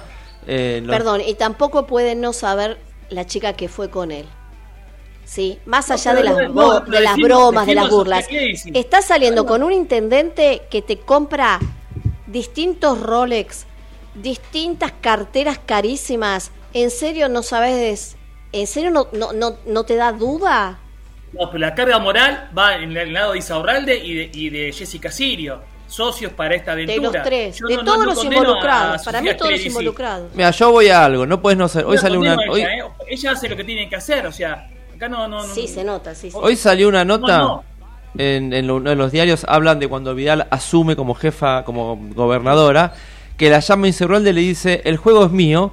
Yo pongo al presidente del Instituto de Lotería, de juego que se llame en la provincia. Sí, yo creo que acá el problema está en que las empresas de juego aportan a las campañas, entonces están todos agarrados de ahí y dejan pasar cosas. Pero cuando estallan, todos se lavan la mano. Lo que estaría bueno que que creo que en algunos países, Estados Unidos y algunos países de Europa se hace, que se haga acá, que se sepa quiénes aportan. Entonces vos sabés quiénes aportan a las campañas, entonces ya sabes después que esa gente que llegue va a tener que responder a esos intereses y no te pasan estas cosas. Bueno, o por lo menos no, no causan la sorpresa que causan ahora. Se supone que ahora también estaría involucrado Chiquitapia en alguno de los viajes. O sea, una vez que uno abre la caja, eh, yo insisto, todos los que participaron de lo que va pasando, todos tienen que dar explicaciones. Si después las explicaciones son coherentes y está bien, listo, ningún problema. Ale, Además- espera que tenemos en línea una nota y después seguimos Bueno. charlando de esto. Dale. Dale. Vamos a ponerle un poquito de algo lindo al sábado. Eh, hay un festival de vuelo en La Rica este domingo 8 de octubre. Eh, y vamos primero a conocer dónde está La Rica, qué, de qué se trata este festival, porque además es solidario. Vamos a charlar con Hernán Chueco Figueroa y con Álvaro García García. Hola, ¿cómo están? Hola, ¿qué tal, Esther? ¿Qué tal? Buenas tardes a toda la, buenos días a toda la audiencia. Bueno, muy contentos de, de- y esperando recibir a todos acá en La Rica, ¿no? Bueno, En ese festival A ver, ¿cuál de los dos me cuenta dónde está La Rica para ubicar a la gente? Bien, La Rica está, es- pertenece al partido de Chivilcoy y está a dos horas de la ciudad de Buenos Aires eh, y se llega por la ruta 5 hasta el cruce con la ruta 30. Se dicen apenas 10 kilómetros. En dos horas de- desde Buenos Aires se llega perfectamente, todo por un camino de, de ruta nacional, asfaltado, es muy fácil el acceso. Bien, Hernán eh, Chueco Figueroa es el organizador de esto. ¿Cómo nace la idea de hacer este festival de vuelo? ¿Qué tal? Buenos días, buenos días a toda la audiencia. Eh, mi nombre es Hernán Figueroa, el Chueco, sí, de acá de La Rica. Sí, mira, esto nació, digamos, eh, la esencia de este festival en realidad es este, volver un poco a, los juegos que, hacíamos de- desde niño, ¿no? Este, por ejemplo, lo que es la barleteada, también hacemos una pinchada que es eh, con una soga y 10 chicos de cada lado, nos divertíamos. También hacemos carrera de embolsado, pero a su vez, este, todos los años este, le vamos sumando cada vez más actividades, bueno, desde ya que tenemos este, un montón de actividades para este año. Eh, ¿Cuánta gente se acerca en estos años que lo, han, que lo, están haciendo? ¿Cuánto ha crecido y cuánta gente se acerca desde la ciudad de Buenos Aires? Que dicen, che, voy a pasar el fin de semana allá a disfrutarme, a, a- a hacer esos juegos que hacía cuando era niño, como decías vos recién. Mirá, nosotros eh, los- en las últimas ediciones hemos tenido dos o tres mil personas más o menos. Epa. Desde Buenos Aires vendrán, no sé, pero varios autos, mucha gente amiga, gente conocida. De hecho, bueno, yo trabajo en Capital, en un banco conocido allá de Buenos Aires, y bueno, vienen mis compañeros, vienen un montón de gente amiga y conocida que, que, y que se entera porque esto es al aire libre, es algo que es para toda la familia. Es, este, aparte es totalmente libre y gratuito y a su vez tenemos una muy buena este, oferta gastronómica este año. acá Eh, a eso iba, a eso iba, era lo mío. Qué Me raro. llamaron- Alvarito, contame la gastronomía de ese día. ¿Cómo andás? Y mirá, bueno, acá vamos a estar la gente de Sabores de la Rica, la panadería del pueblo, la gente de Weisberg, que son unos ahumados espectaculares hechos acá totalmente en la Rica, y nosotros con nuestra propuesta que se llama La Rica Cocina Taller, eh, todas las, las opciones de gastronomía que van a estar en el festival son totalmente artesanales, toda la, la gastronomía se produce acá, eh, y bueno, hoy estábamos justamente charlando como para no pisarnos, para, digamos, para que podamos vender todos, y realmente eh, en una comunión muy linda, algo que se da acá en el pueblo y que es muy lindo. Recién nos preguntaban cuánta gente viene de Capital. La verdad que esto sea, es un reducto donde mucha gente ha tomado su casa el fin de semana. Entonces hay mucha gente que viene a descansar. a- estamos a dos horas y realmente esto es en medio del campo. Eh, entonces es algo muy lindo. Parece mentira que a dos horas de Buenos Aires haya un paisaje tan distinto. Te iba a preguntar. Espera, espera, porque yo sé que, ahora te dejo, pero yo sé que Alvarito es muy humilde. La rica cocina taller tiene las mejores pizzas hechas en horno de leña con ingredientes frescos y sabor casero. Yo sé lo que les digo, vayan a probar. Eh, te iba a preguntar eso, ¿cuánta gente... esperamos a todos. Te iba a preguntar cuánta gente se... No sabía que había gente que ya tomaba lugar como fin de semana, pero cuánta gente iba a pasar el día y decía, che, me quedo a dormir y mañana disfruto para conocer el lugar, para descansar. Tal cual, eh, es un, es un lugar para eso, exactamente, para venir, pasar el día y, y a lo mejor por la distancia de dos horas quedarse una noche. Uno se queda una noche, tiene la posibilidad de quedarse en Chivilcoy, está bueno la estancia de, de La Rica que también tiene posibilidad de alojamiento, eh, aquí, eh, acá mismo en el pueblo de La Rica, y si no, bueno, los hoteles de Chivilcoy como Raíces o Los Robles, eh, el Tomás, hay varios hoteles que tienen y hacen que Chivilcoy tenga una oferta turística variada y por supuesto en un destino eh, rural, ¿no? con las particularidades del campo. Acá se viene a disfrutar de la vida más tranquila, de estar en en un- con una desconexión espectacular. Eh, de hecho estamos parados en el medio de la plaza para poder hablar con- por teléfono con ustedes porque la señal llega más o menos. Pero bueno, eso es lo Ay, qué lindo, es para descansar, ideal. Hernán, ¿por qué eh, es solidario este evento? Mira, es solidario porque nosotros eh, hacemos participar a todas las este, eh, comunidad de la Rica, eh, participa eh, la capilla, participa eh, la escuela, participa el jardín, participa Intres, que es un centro de día para chicos con, con discapacidad. Bueno, este año, por ejemplo, va, va a estar bueno los, los, los emprendimientos gastronómicos de la Rica que van a estar este, trabajando eh, junto a nosotros. Eh, y para nosotros es un orgullo, digamos, poder este, estar dando una mano este, a, a- bueno, a, a toda la comunidad. Yo me crié acá en La Rica, este, fui a la escuela acá en La Rica, siempre estamos este, tratando de dar una mano, mostrar, es la idea también este, y la esencia de este festival, es mostrar un poco el pueblo de lo que es la rica, lo que, lo, lo que recién mencionaba Álvaro, y también eh, cabe destacar que acá los chicos, por ejemplo, yo tengo un nene chiquito de Francisco que tiene tres años y bueno, acá, digamos, lo soltás y bueno, este, no hay, están fuera Claro. de peligro, lo- los autos eh, ya todo, la mayoría andan todo a muy poca velocidad, es un pueblito este, muy amigable para, incluso para las mascotas, el que quiera venir con, con su perro, con su, con su mascota, lo pueden hacer porque esto es, este, es free, ¿viste? Entonces, eh, estamos muy, muy este, contentos por eso, ¿no es cierto? Estoy viendo que tienen además eh, show musical para todos los gustos, folclore, rock, dos DJs, y la, la- hay- el género musical hay para todos. estrella De, de la rica, eh, Maxi, que bueno, es el DJ acá del pueblo, va a estar tocando para, para toda la gente de acá. Eh, va a estar tocando Mediazuela, que es una banda muy conocida de la ciudad de Chivilcoy. Eh, y, me estoy olvidando de eh, eh, Juan Rizoglio también va a estar como, como, como DJ con la animación de Matías López y Georgina Maceda que tiene un festival de folclore. Eh, y también lo, lo que queremos, digamos, queremos destacar que es un festival para niños, para la familia, porque acá vienen y, por ejemplo, el año pasado pasaron desde, desde un parapente y le tiraban caramelos a los chicos, se formó la palabra La Rica, que es el nombre del pueblo, con las personas que se, que se formaban qué en ediciones anteriores. Y desde arriba, de- con el dron, se tomaron fotografías. Realmente es algo que eh, es muy familiar y lo, es totalmente a pulmón. Hecho, nosotros, qué sé yo, el Checo está desde hoy a la mañana temprano colocando lo- lo- lo- los- los cestos para que la basura vaya a su lugar y no queden residuos, que eso nos interesa muchísimo comunicarlo, que, digamos, que la gente tome conciencia de que hay que dejarlo como estaba o mejor el pueblo, ¿no? Eso, ese concepto de sustentabilidad para que, bueno, para que al, al pueblo le quede una buena imagen y, y sobre todo que quede todo como estaba, ¿no? Para que las generaciones que vienen lo reciban mejor. Qué lindo esto de un pueblo que siente que tiene que trabajar para su pueblo.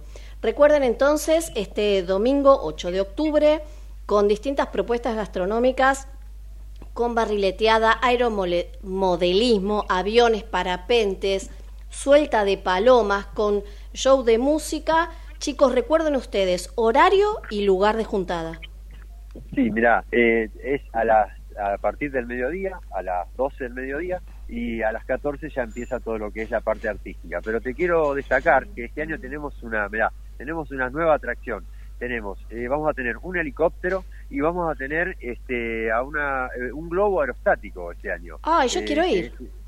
Sí, sí, la verdad que, bueno, te, te esperamos, esperamos a toda la gente. Este, así que bueno, la verdad que todos los años le vamos sumando cada vez más actividad y este año con el globo aerostático que es la vedette del Y festival. ¿no? claro, claro que sí. Además la vista es increíble, va a ser un domingo precioso. Entonces, desde el mediodía hasta las 18, todo lo que contamos, ¿dónde nos encontramos?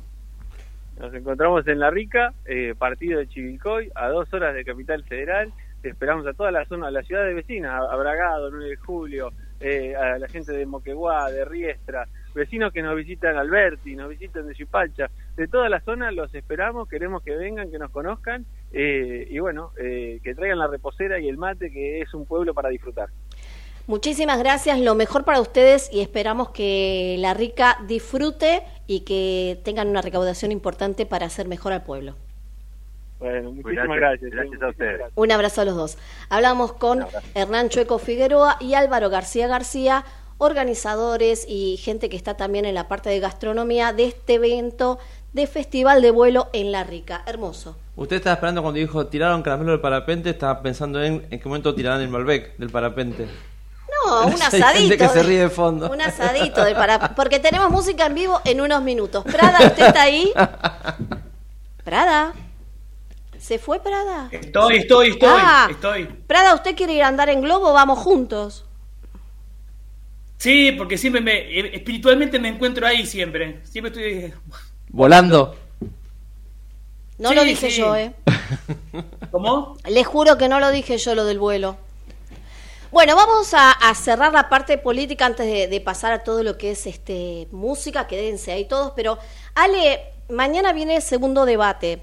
Eh, ya hablamos Sí. un poquito de todo y ya faltan nada, mm, casi 15 días para las elecciones eh, que van a definir o no, o tendremos este un balotage. ¿Cómo ves no solo el debate, sino lo que pasa de acá a 15 días con las campañas, con cada uno de ellos? Obviamente que, que cada vos, Esther, Marcos y cada uno de nosotros tiene un, un- un pronóstico, Mm. eh, todos válidos. La, la verdad, em, me encuentro, digamos, este, no tengo cer- no tengo absolutamente certeza No, sobre creo que cómo estamos se- todos iguales, Ale. cuál es el resultado del 22 de octubre. Y la, eh, tengo hasta miedo a decir, no, va a ganar uno, en este caso Milei. Es decir, eh, no, no termina de creer. Bueno, eh, ¿qué sucede? En el debate, viste, con- en cualquier discusión, empezamos describiendo el problema, vos me decís algo, yo te digo otra cosa, y la discusión cuando avanza, se- la voz se eleva. Y creo que el segundo debate es una continuación del primero, suspendida por siete días. Entonces, creo que ya va de entrada, tienen que arrancar ya discutiendo, es decir, porque ya se presentaron, ya eh, eh, presentaron su propuesta, ya se dijeron algo de- entre ellos, así que la- el segundo debate sí o sí va a tener que ser subido de voz, porque la discusión, todas las cosas que se quedaron sin decir del primer debate van a ser puestas ahora. Y creo que potenciada, ¿no? Por la Feria Insaurralde, el dólar a, a casi 900 pesos, o sea, una locura, es una locura, veremos lo que sigue después del 22. O sea que el debate va a ser este sí o sí intenso porque como consecuencia de todo lo pendiente del primero. Eh, da la sensación, no sé, viste que siempre se dice que la gente termina votando al menos malo. Da la sensación de que hoy la gente no sabe cuál es el menos malo. No tienen claro, tal vez un poco lo que decía antes Fara, como todavía siguen ese triple empate por ahora, porque la gente más allá de que algunos están muy arregados y otros están dudando, no terminan de definir, bueno, los tres, cuál es el que menos, perdona la audiencia, todo, cagada se va a mandar. Como antes siempre decía, bueno, este es el- ahora cuál es el menos malo, porque todos tienen alguna definición que decís, no, este no puede llegar, ya sea Claro. Patricia con eh, las escuchas, que lo que dijo el otro día, las escuchas entre el delincuente y el abogado. Milei con insistir con temas que no puede salir, o el círculo de Milei con algunas cosas como que, lo que dijo Bussi el otro día comparando a los gays homosexuales con discapacitados, pero además afirmando que los discapacitados son seres humanos, como si necesitáramos que lo aclaren. Y Massa que nos hacer con la inflación y tu segundo que dice no va a haber devaluación, por lo cual vos ya sabés que va a haber devaluación. Bueno, entonces el 22 a la noche, todos los argentinos y argentinos vamos a estar, vamos a estar, eh, vamos a ser sorprendidos. El 22 a la noche vamos a ser sorprendidos. ¿Cómo? ¿Qué pasó? ¿Massa sacó tantos votos? ¿O Burri sacó tantos? O sea, vamos a estar sorprendidos en cualquier resultado. Aún ganando Milei y siendo presidente él. Vamos a estar, este, va a ser una noche fabulosa del 22. Eh, No yo si les pregunto, hoy, estoy con las preguntitas así. Les pregunto a los dos, si hoy te molesta. Eh, Buah. u- hoy, bueno, bueno, me acuerdo de hoy, de lo anterior no me acuerdo, tengo un problema de memoria. ¿Ustedes creen que, no voy a decir los debates, el debate así como está armado, ¿sí? con este formato, qué sé yo, cómo, ¿sirve para cambiar, modificar o, o aclarar algo? ¿Ale? Sí, sí, me, sí, me gustó. Eh, en principio pensé que iba a ser el debate iba a durar como tres horas, pues si todo el mundo replica lo que dice el anterior, pero al haber un límite de réplica, cinco en total, bueno, es como que el primero se concentró todo, se llevó la, marcó la, el debate, la economía, y luego las otras dos partes del debate, al, tanto a Milay como a Massa se le acabaron las réplicas y el debate avanzó rapidísimo. Porque creo que no entendieron lo de las réplicas. Ellos enten- me parece que alguno Claro. entendió que era por tema Y no por programa. y no no todo el debate. Y entonces ahí, Claro. porque me parecía malgastar, eh, te replico de la réplica de la réplica. Bueno, de hecho, yo pensé que algunos que iba, dije, bueno, ahora los que se quedaron con réplicas entendieron mejor cómo usarlo. Miriam Bregman sí lo entendió. Bullrich Miriam dijo, Bregman sí lo entendió. con Fantino dijo, yo me equivoqué una réplica, iba a guardarla, por contestar perdí la réplica, me salió mal la estrategia Miriam de la réplica. Bregman creo que fue la única Sí, que entendió. Fue la que entendió el debate, me parece, Miriam entendió el juego, entendió claramente el juego y supo hasta manejar Ahora, sus el réplicas. Debate yo quiero más cachengue, más que se peleen entre ellos. bueno, espera, entonces para vos sirve el debate, Ale? Sí, claro que sirve el debate. ¿Define sirve el debate los verlos. votos? Sirve el debate para, para ver a los candidatos, estar los cinco. ver Espera, pero la otra pregunta es, ¿sirve para definir votos? Excepto horror, excepto errores graves, este, o excepto, por ejemplo, no sé, Alberto Fernández Parece con el político. Ale. ¿Qué? Las respuestas son sí o no, simplemente. Bueno, pero depende si hay un, un evento así. Ok. Algún error que, un error que un, Este un no saber la eh. respuesta. Espera, yo te pongo este ejemplo. Cuando Milei hacía las caritas así como burlándose, ¿eso no genera rechazo en algún sector que dice para un No, poquito? en el sector que lo quiere, no. Pero el que sector No, que no. duda dice este tipo es sobrador así, todavía no ganaste nada, Pero es que el sector que lo quiere, lo, Lo quiere, sobrador, claro. Está bien. No sobraba, no sobraba, simplemente ponía en duda lo que le estaban diciendo. No, hubo algunas caritas como sobrador, como que no son... a mí, No, bueno, igual a mí me, me, me gustó descubrir que tenemos Dubai en Córdoba, en serio. Sí, Eso es- fue lo que más me gustó. maravilloso. Pero lo tomó con humor. Lo tomó con humor. Y está muy Salió bien. en todos los Yo medios. insisto, si a lo hubieran nacionalizado hace tres meses, yo no sé si Schiaretti no está hoy en la- entre los bueno, tres primeros. pregunta para usted. ¿Sirve el debate así y define algo? A mí no me gusta este tipo de debates. Yo quiero más que se los dejen libres para que se contesten, donde cada uno demuestre cómo es y que la gente los vea como son. La gente tiene que verlos como son. Si sea puteando, que los vea puteando. Ahí te definiría. Este debate así, salvo que alguno cometa un gran error, para mí no define. Yo creo que define más lo que va pasando en la semana y las cosas que van diciendo. Por eso me llama la atención que Milei haya vuelto a ser Milei enojado con algunas expresiones. Lo de, a ver, ni siquiera lo de Bullrich con las bombas. Lo de la reta con Favaloro no tenía sentido decirlo ahora. Ahí yo me pregunto, ¿no será que Milei entonces es cierto, como dicen algunos, se estancó? Ve que se estancó y que los otros se acercan y Yo empezó. creo, creo que se está cuidando. Creo que está diciendo, si no la cuidás- vamos a arruinar la última semana. Pero entonces no se Por dice eso- decir que la reta es su ¿cómo, Ale? Favaloro. No, no, el debate va, va de entrada, el debate para que sirva este de, de mañana tiene que adquirir intensidad desde el principio. No, no hay. Pero a ver, yo creo que hay, hay, hay, como están dadas las cosas, como creen que están dadas las cosas, mm, ah, eh, rectifico. Yo creo que los dos que se tienen que salir a comer todo son los dos que salen segundos. Sí. Para mi ley que cree voy primero es mantengo, me Espero y veo. Para Bregman y Schiaretti que no llegan es me juego total, Bueno. no llegó. Espera. Para los otros dos es el debate. Los De otros dos tienen que Ahora, salir los a temas, jugar. los Es temas de fútbol, mañana, pero los temas de mañana, seguridad es el tema de Bullrich. Va a salir a matar. Yo no- los temas mañana son interesantes, Mirá, pero son Marquito, temas no, no, no voy a qué tema es porque también creíamos que en economía, sin embargo, bueno, eh, mi ley en economía no, no, no dijo mucho. Yo digo que es como el fútbol esto. Vos vas puntero, cómodo. ¿Quién tiene que salir a jugar el partido? nosotros. Listo. Para mí son los otros dos los que tienen que mañana dejar todo ahí, ¿eh? Pero son temas, el de seguridad, calidad humana, no recuerdo que sea otro, son temas donde Milei sí hace, hace agua. Que no los de seguridad no entiende. Calidad humana, Milei, por la forma que tiene de ser Milei, muchos lo comparan a Milei con el turco Menem. Por el turco Menem tenía empatía, un tipo que se reía inclusive de las cosas. Milei se enoja de las cosas. Sí, claro. Entonces eso termina siendo un punto en contra. Tiene dos referentes económicos, como Carlos Rodríguez, Roque Fernández, que empezaban a poner en duda la dolarización, no los dejó hablar más. El turco Menem, que es en quien él se referencia, era más vivo, entendía el juego, por eso también hablo del tema de la institucionalidad. ¿Qué pasa cuando a Milei el Congreso no le vote los decretos de necesidad de urgencia y la justicia le diga esto es inconstitucional? Y vuelvo a lo que le preguntamos una vez a Fara, a Beribone y a tantos otros. ¿Por qué no pensar que un Milei puede hacer lo que te hicieron Trump y Bolsonaro y decirle a su gente, che, salgan a la calle? ¿Por qué no voy a pensar en eso? Eso- Si va todo, todos los caminos de Milei conducen a eso, ¿eh? Por eso, lo último de a respecto de institucionalidad, Marcos. Esta noche almuerza cena con Mirta Legrand. Oh, Fátima otra, sí, claro. O Con sea que- Fátima. esa es la institucionalidad. Bueno, se conocieron ahí. Sí, también fue lo de Tinelli y Tinelli no es, lo, que- no es el Tinelli que hizo ganar a Francisco de Narváez. ¿eh? Ojo con ir a algunos sagrados de la tele que no son lo que eran hace 10 años. ¿eh? Que no termine jugando en Pero a contra. ver, por algo empezaron con él. Pero no es el Tinelli de hace 10 No, no, Mirta, Mirta, digo, ¿eh? Mirta por algo lanza con él. Hoy quieras Porque que no, la- todo el mundo lo va a ver.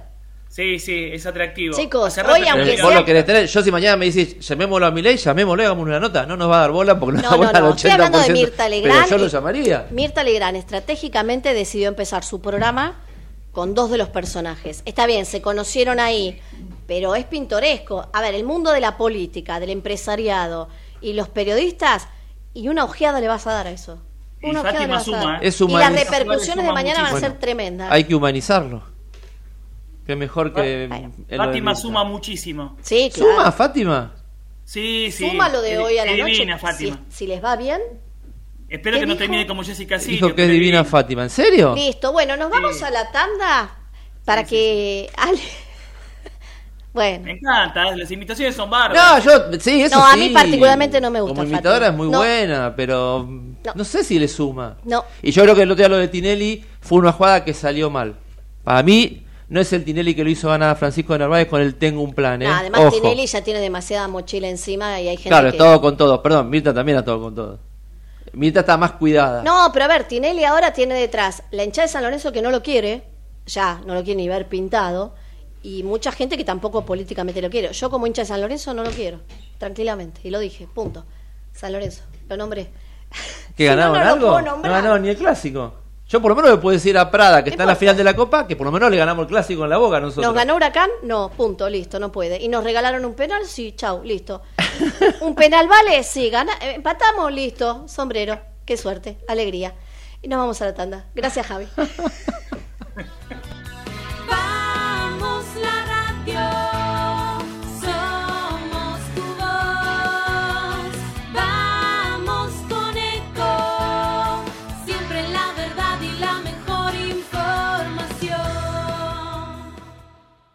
Descarga gratis de tu celular la aplicación Ecomedios.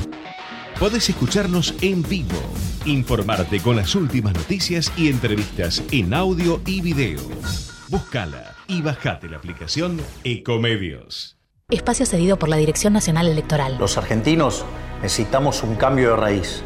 Hace décadas que tenemos un modelo de país empobrecedor, donde los únicos que les va bien es a los políticos. Hoy tenemos la oportunidad de poner un punto y aparte, de empezar a reconstruir una Argentina distinta, próspera, sin inflación, libre, pujante y segura. La libertad avanza. Javier Milei, presidente. Victoria Villarruel, vice. Lista 135. Espacio cedido por la Dirección Nacional Electoral. Señoras y señores, tenemos a alguien que no tenía por qué agarrar. Y teniendo la deuda más grande que un país contrajo en la historia, agarró el fierro caliente igual. Tenemos litio, gas y petróleo. Tenemos campo. Tenemos ríos y mucha gente que la rema. Tenemos deportistas que nos necesitan y tenemos alguien que no los va a tachar. Porque ¿sabés qué es lo mejor que tenemos? Argentinas y argentinos que ahora pueden decir, tenemos con quién, tenemos con qué. Masa. Unión por la Patria, Guado de Pedro, Juliana Di Tulio, candidatos a senadores nacionales por la provincia de Buenos Aires, lista 134. Espacio cedido por la Dirección Nacional Electoral. Ni cómplices ni sometidos. Vamos con la izquierda en el país, en las calles y en el Congreso. En Buenos Aires, Rubén Pollo Sobrero, gobernador. Frente de izquierda, lista 136. Espacio cedido por la Dirección Nacional Electoral. Tener un país federal vale, porque eso significa que trabajar, estudiar, cuesta lo mismo en cualquier rincón de la paz. Precisamos un país normal. Juan Schiaretti, presidente. Florencio Randazzo, vicepresidente. El voto que vale para ser un país normal. Hacemos por nuestro país. Lista 133. Podés vernos en vivo en ecomedios.com. Contenidos audiovisuales. Conectate con nosotros. Línea directa 4-325-1220. Corrientes somos todos. Somos un millón y todos somos importantes. Los de la capital y los de cada ciudad del interior. Los chicos que son el futuro y los veteranos que tienen la experiencia. Los hombres y las mujeres tantas veces postergadas. Los emprendedores que crean oportunidades y los más humildes que las necesitan. Nuestros grandes héroes y los que cada día salen a trabajar. Corrientes somos todos. Y todos tenemos que poner el hombro para construir la provincia que soñamos. Porque corrientes somos todos.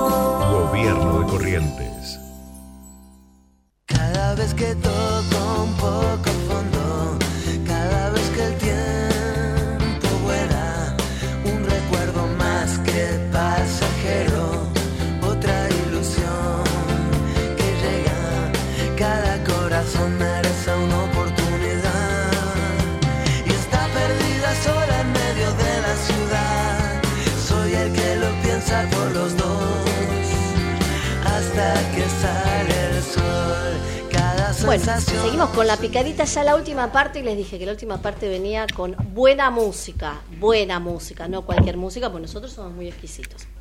La Orquesta Nacional de Música Argentina, Juan de Dios Filiberto, el Coro Nacional de Música Argentina, va a presentar la obra La Tierra y el Hombre de Víctor Simón, que es compositor y es músico y lo tenemos acá. Hola, buenos días, Víctor. Buenos días. El nombre del programa me da una sensación de, de ¿De querer hambre? comer, sí.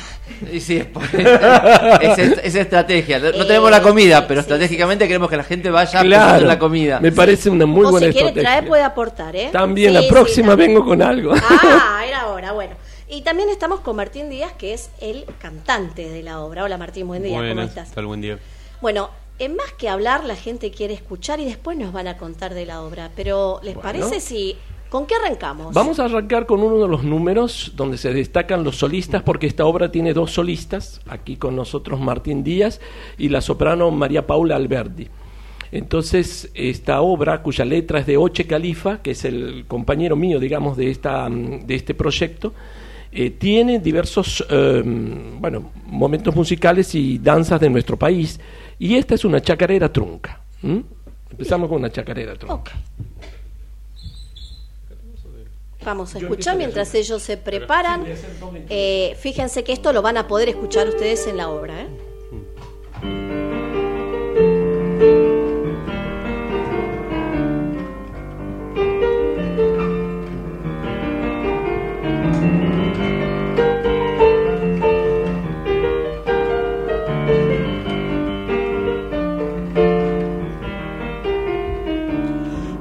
De la dinamita, fragor que a la tierra excita, veneno que en la montaña el curso del agua engaña.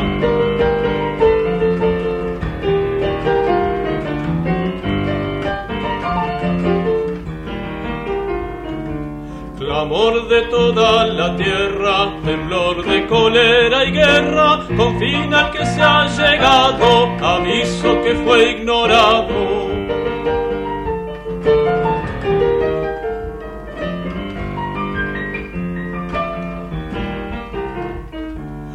Inerme Dios mineral, martirio que les fatal, rudeza desmoronada, milenios que no son nada, paciencia que se te agota, dolor de la roca herida, en cada piedra que explota, pesar que carga la vida.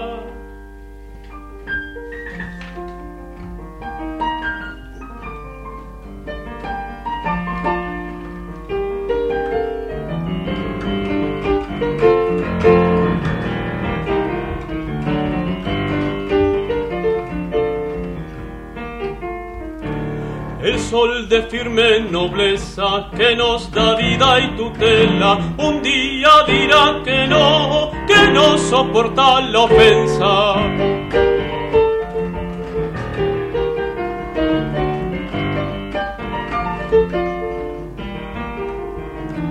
La luna despierta y viva no dejará que el provecho de la codicia sin freno resulte un injusto premio.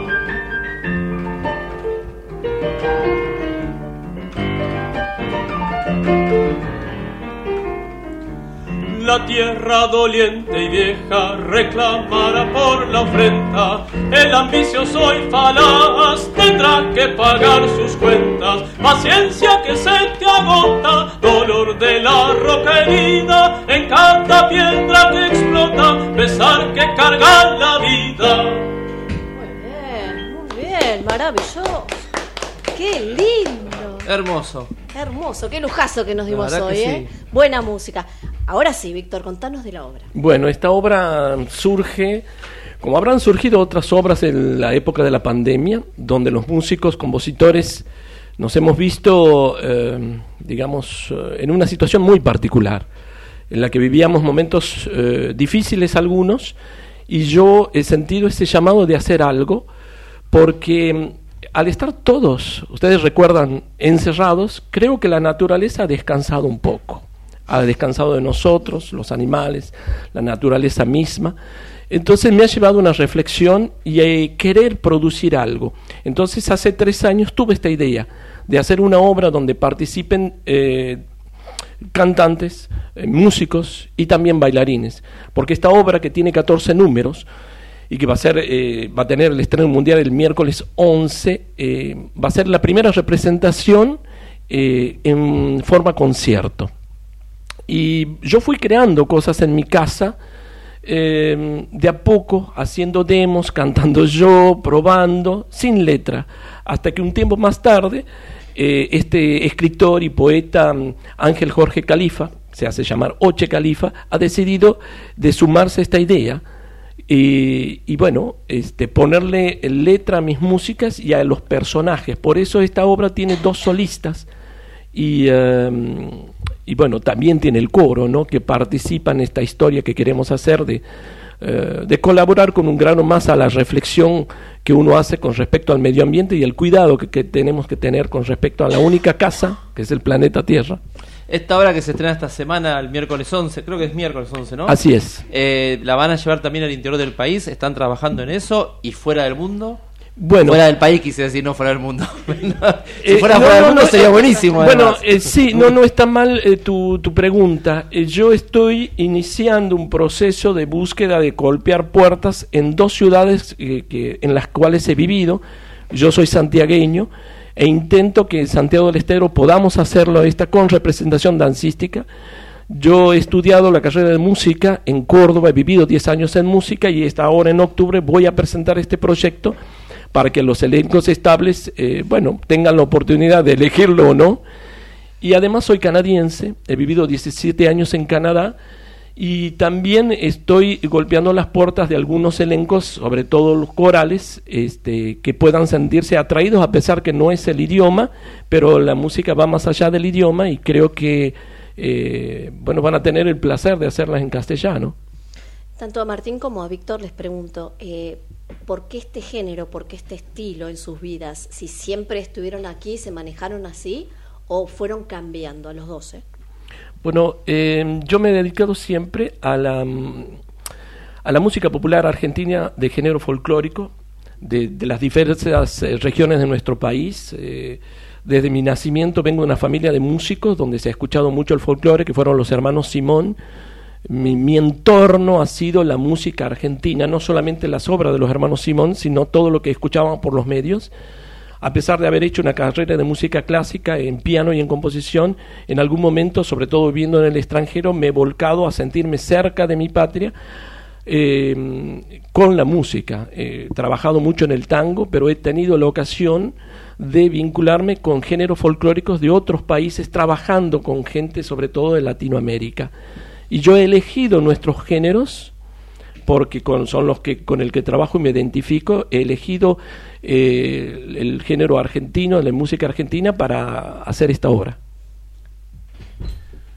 Eh, bueno, yo la verdad es que lo vengo mamando desde chico también. Es un poco similar. Te escuchaba y se me ocurría que es más o menos parecido. Siempre en mi familia se escuchó este, música popular argentina. Sobre todo los cuartetos, ¿no? Este, mm, los chalchaleros, Ah, los claro, de Salta, los fronterizos, lo más representativo, digamos. Y después también tengo hecho una carrera de música académica, o sea, de dirección orquestal. eh, pero bueno, siempre me tira esto. En este caso, particularmente, esta obra está programada para el Coro Nacional de Música Argentina, que es el organismo al que yo pertenezco, y, digamos, eh, mediante una audición quedé seleccionado para hacer el solo de esta obra. Eh, pero bueno, siempre, siempre como que las raíces Sí, claro. tiran también y es como una pasión también. Más allá del empuje que le, da- le dan ustedes a, a la obra y a la música que hacen, eh, ¿sienten que si hubiera más apoyo eh, del Estado en general, no importa nacional, ciudad, provinciales, eh, la gente se acercaría más? Porque uno tiene la sensación cuando la gente escucha este, estos géneros musicales, se siente contenta, les gusta escucharlo y, y que falta a veces un apoyo para que estos géneros lleguen al público en general. ¿Sienten que eso se podría dar? No sé si me, si me expliqué. Y pasa que las respuestas vienen, pueden venir de, de diversos lados y no sé muy bien cómo ir respondiendo eso. Eh, yo voy a agregar, mientras vos pensás Sí. cómo ir, voy a agregar algo. Yo fui al CCK en estas distintas obras que hay, desde el coro nacional hasta distintas orquestas, la orquesta de ciegos, de chicos. Es increíble cómo a la gente le gusta estos géneros y estos estilos. Yo en serio, Marcos, me quedé asombrada porque cuando fui, lleno, pero no lleno de gente que se notaba, que sabía. No, no, Gente que, se acerca, que le gusta. Yo lo he notado en, en la noche de casas de provincia cuando se Claro. meten los espectáculos de chamamé en casa de corriente y la gente que no lo ha escuchado va contenta y te preguntan cuándo se hace de vuelta Y o además, empiezan a averiguar. Por eso digo, Mucha ¿Cómo gente con, Bueno. con chicos van al CCK Yo a me- ver estas obras. Yo tengo varias respuestas. Primero que mm, eh, muchas veces no escuchamos la música que queremos, sino la música que nos imponen los medios. claro. Segundo, yo creo que la gente tiene necesidad de identificarse con sus raíces, con su entorno, que es la música que, no- que, nos identifica a los argentinos, nuestras creaciones de raíz popular y otras expresiones populares.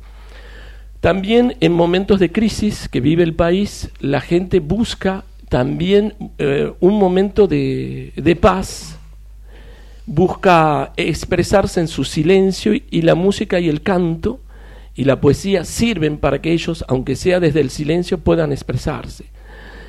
Me llama también poderosamente la atención que la búsqueda y la presencia, eso es altamente positivo para nosotros, pero yo lo miro como hay otras necesidades detrás de eso, hay otras, eh, hay como carencias, porque buscamos en lo espiritual a veces lo que en lo material no podemos tener. Eh, quizás eh, la música viene a reconfortar, las artes vienen a poner un bálsamo en algo que está eh, con el corazón herido y con las carencias que pueda tener esa persona, pero es un medio de expresión y, y- y- y por suerte lo tenemos. Sí, me quedé pensando lo que decías, el tema de los medios de comunicación también, que es cierto, uno, solo tenemos ya 50 años, mi caso, estamos ahí, uno entiende que antes en, en la televisión había más espacio para este género, había más programa, pienso en el que yo veía siempre, que era Bahía y Compañía, que te generaba espacio para, para todo tipo de géneros, hoy está faltando mucho eso, pero yo, insisto, veo a veces los eventos de las casas de provincia, que se hace una vez al año, o algún evento donde hay eh, distintos... eh, cantantes de folclore, de- del género folclórico, y la gente se acerca y le gusta. Así y la es. gente pregunta dónde puedo escucharlo porque quiere seguir escuchando. Creo que sí, creo que sí. Y ojalá que se sigan multiplicando los espacios para que los, eh, los artistas, músicos, cantantes, instrumentistas puedan mostrarse, ¿no? Eso es, eh, yo creo que es necesario que siempre haya, sobre todo en la televisión, que vuelvan aquellos programas con los cuales yo me he formado, porque yo me he formado antes de entrar, antes de empezar a estudiar música, siendo niños, con el repertorio que yo escuchaba en la radio y con lo que veía en la televisión. Esas han sido mis fuentes de, de- aprendizaje. Hoy están las universidades, donde podemos hacer este eh, estudios de música popular, no solamente de estudio de música académica, pero eh, si no eh, existían en algún momento muchas más, este, eh, digamos, eh, espacios para el arte, ¿no? Sí, claro. Ale, ¿estás ahí vos? Ale se fue. ¿Ale? No. Bueno, te- ¿está? No. No. Se desconectó, se desconectó. Bueno, eh, vamos a Ah, recordar. ahí está, ahí está, ahí está, ahí está, ahí apareció. Es así, es. Ale. Como un fantasma que aparece de fondo. Bueno, ¿qué te parece esto? Una obra de música divina y encima que está eh, tratando sobre el cuidado del medio ambiente. Bueno, si hay una, si hay una forma de, este, de, de- de tomar conciencia sobre un tema eh, a través de la música está, está muy bueno, está muy bueno.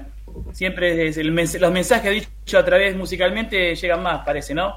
Sí, justo Uno dice- estábamos hablando antes del medio ambiente y no creo que haya demasiadas obras que se ocupen de esto, ¿no? Pero bueno, eh, lo que sucede es que no, no hay conciencia tampoco, tal vez hacemos pequeñas acciones, pero bueno, el tema es mucho mayor y ha- hacen falta medidas mucho más grandes, ¿no? Más colectivas. Pero bueno, se hacen pequeños pasos, el- los mensajes también sirven, también sirven. Sí, este es un pequeño mensaje. Yo digo que esto es un granito de arena, un momento de reflexión, nada más, pero se necesitan grandes acciones, como acabamos de decirlo.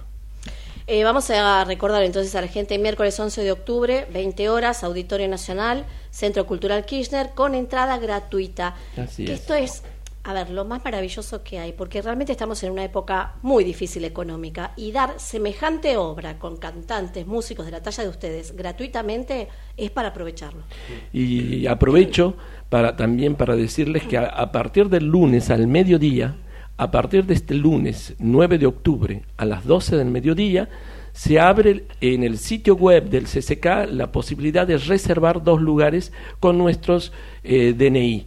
Entonces, cada persona que entre al sitio web del CCK este lunes a partir del mediodía puede reservar dos lugares. Eh, Martín, vos contaste antes que vos perteneces al Coro Nacional de Música Argentina. Sí. Eh, qué bien que están trabajando y cuánto trabajo hacen.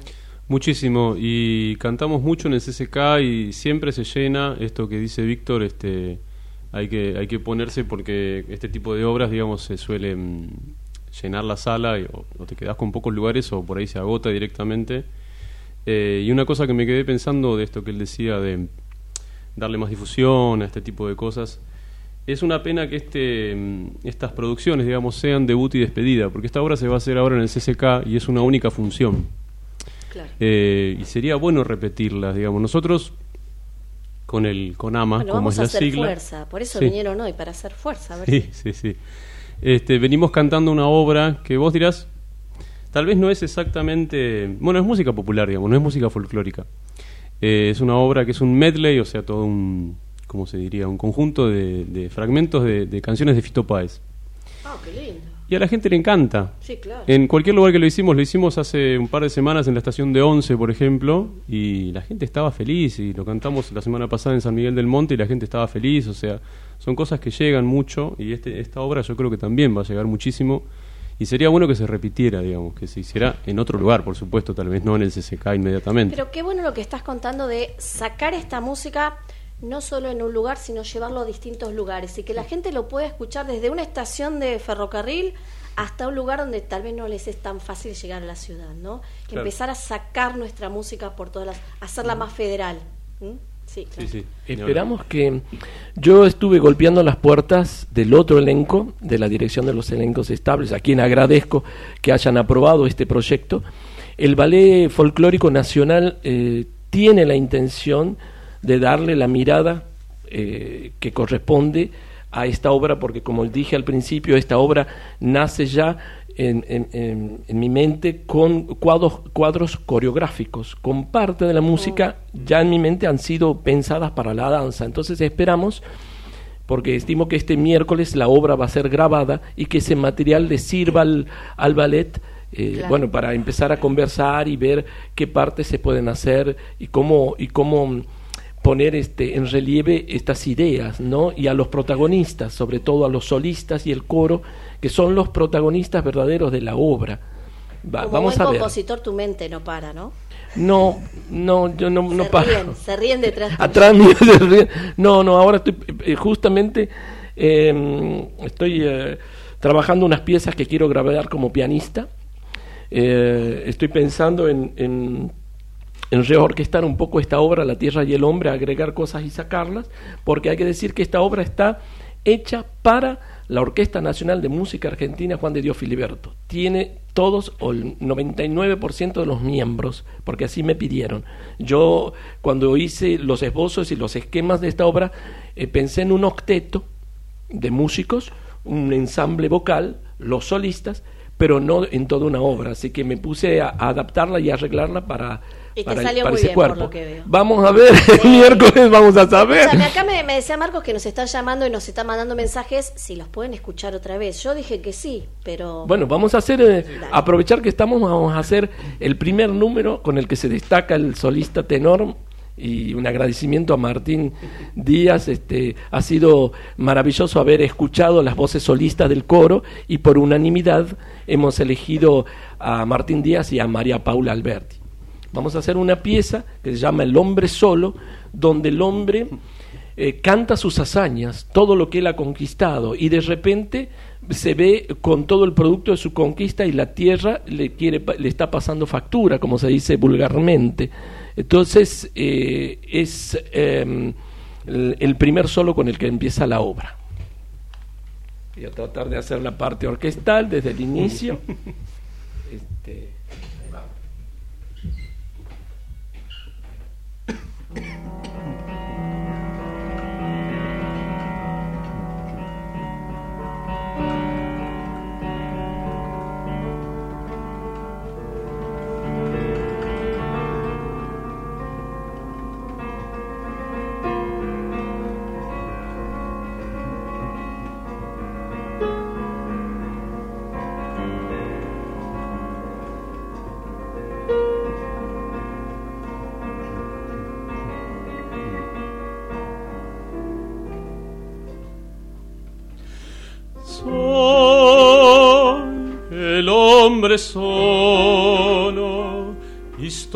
historia contada de errar penitente.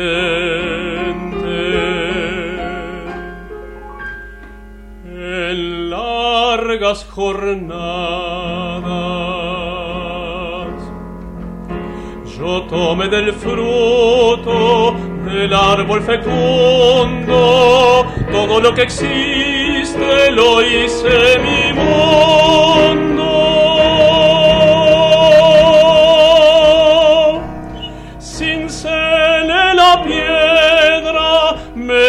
alfarero no hubo nada en torno que me fuera ajeno.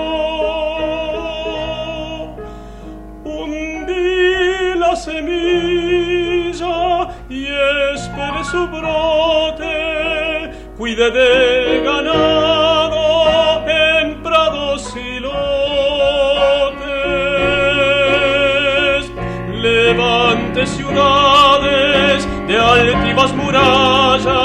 en campos y mares ofrecí batalla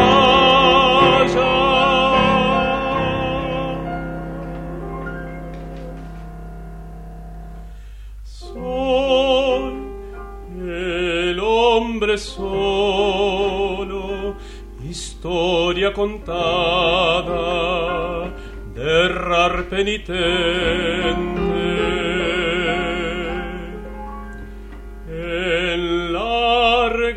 Jornadas penetré los bosques, crucé las quebradas, subí las montañas arduas y nevadas.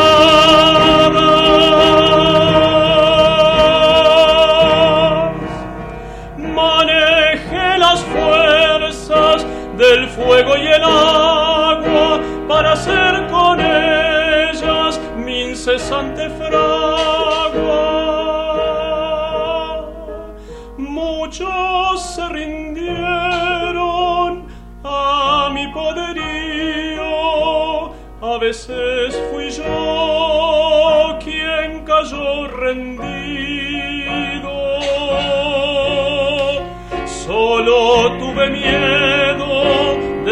cielo furioso, los suelos en cambio sufrieron mi acoso.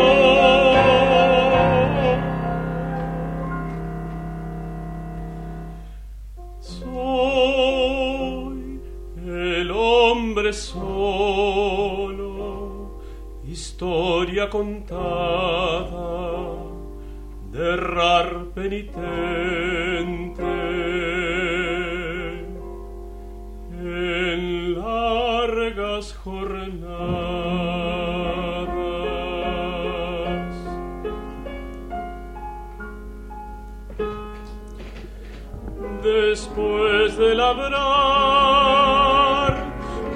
Mundo a mi antojo, hoy la tierra puesto sobre mí sus ojos.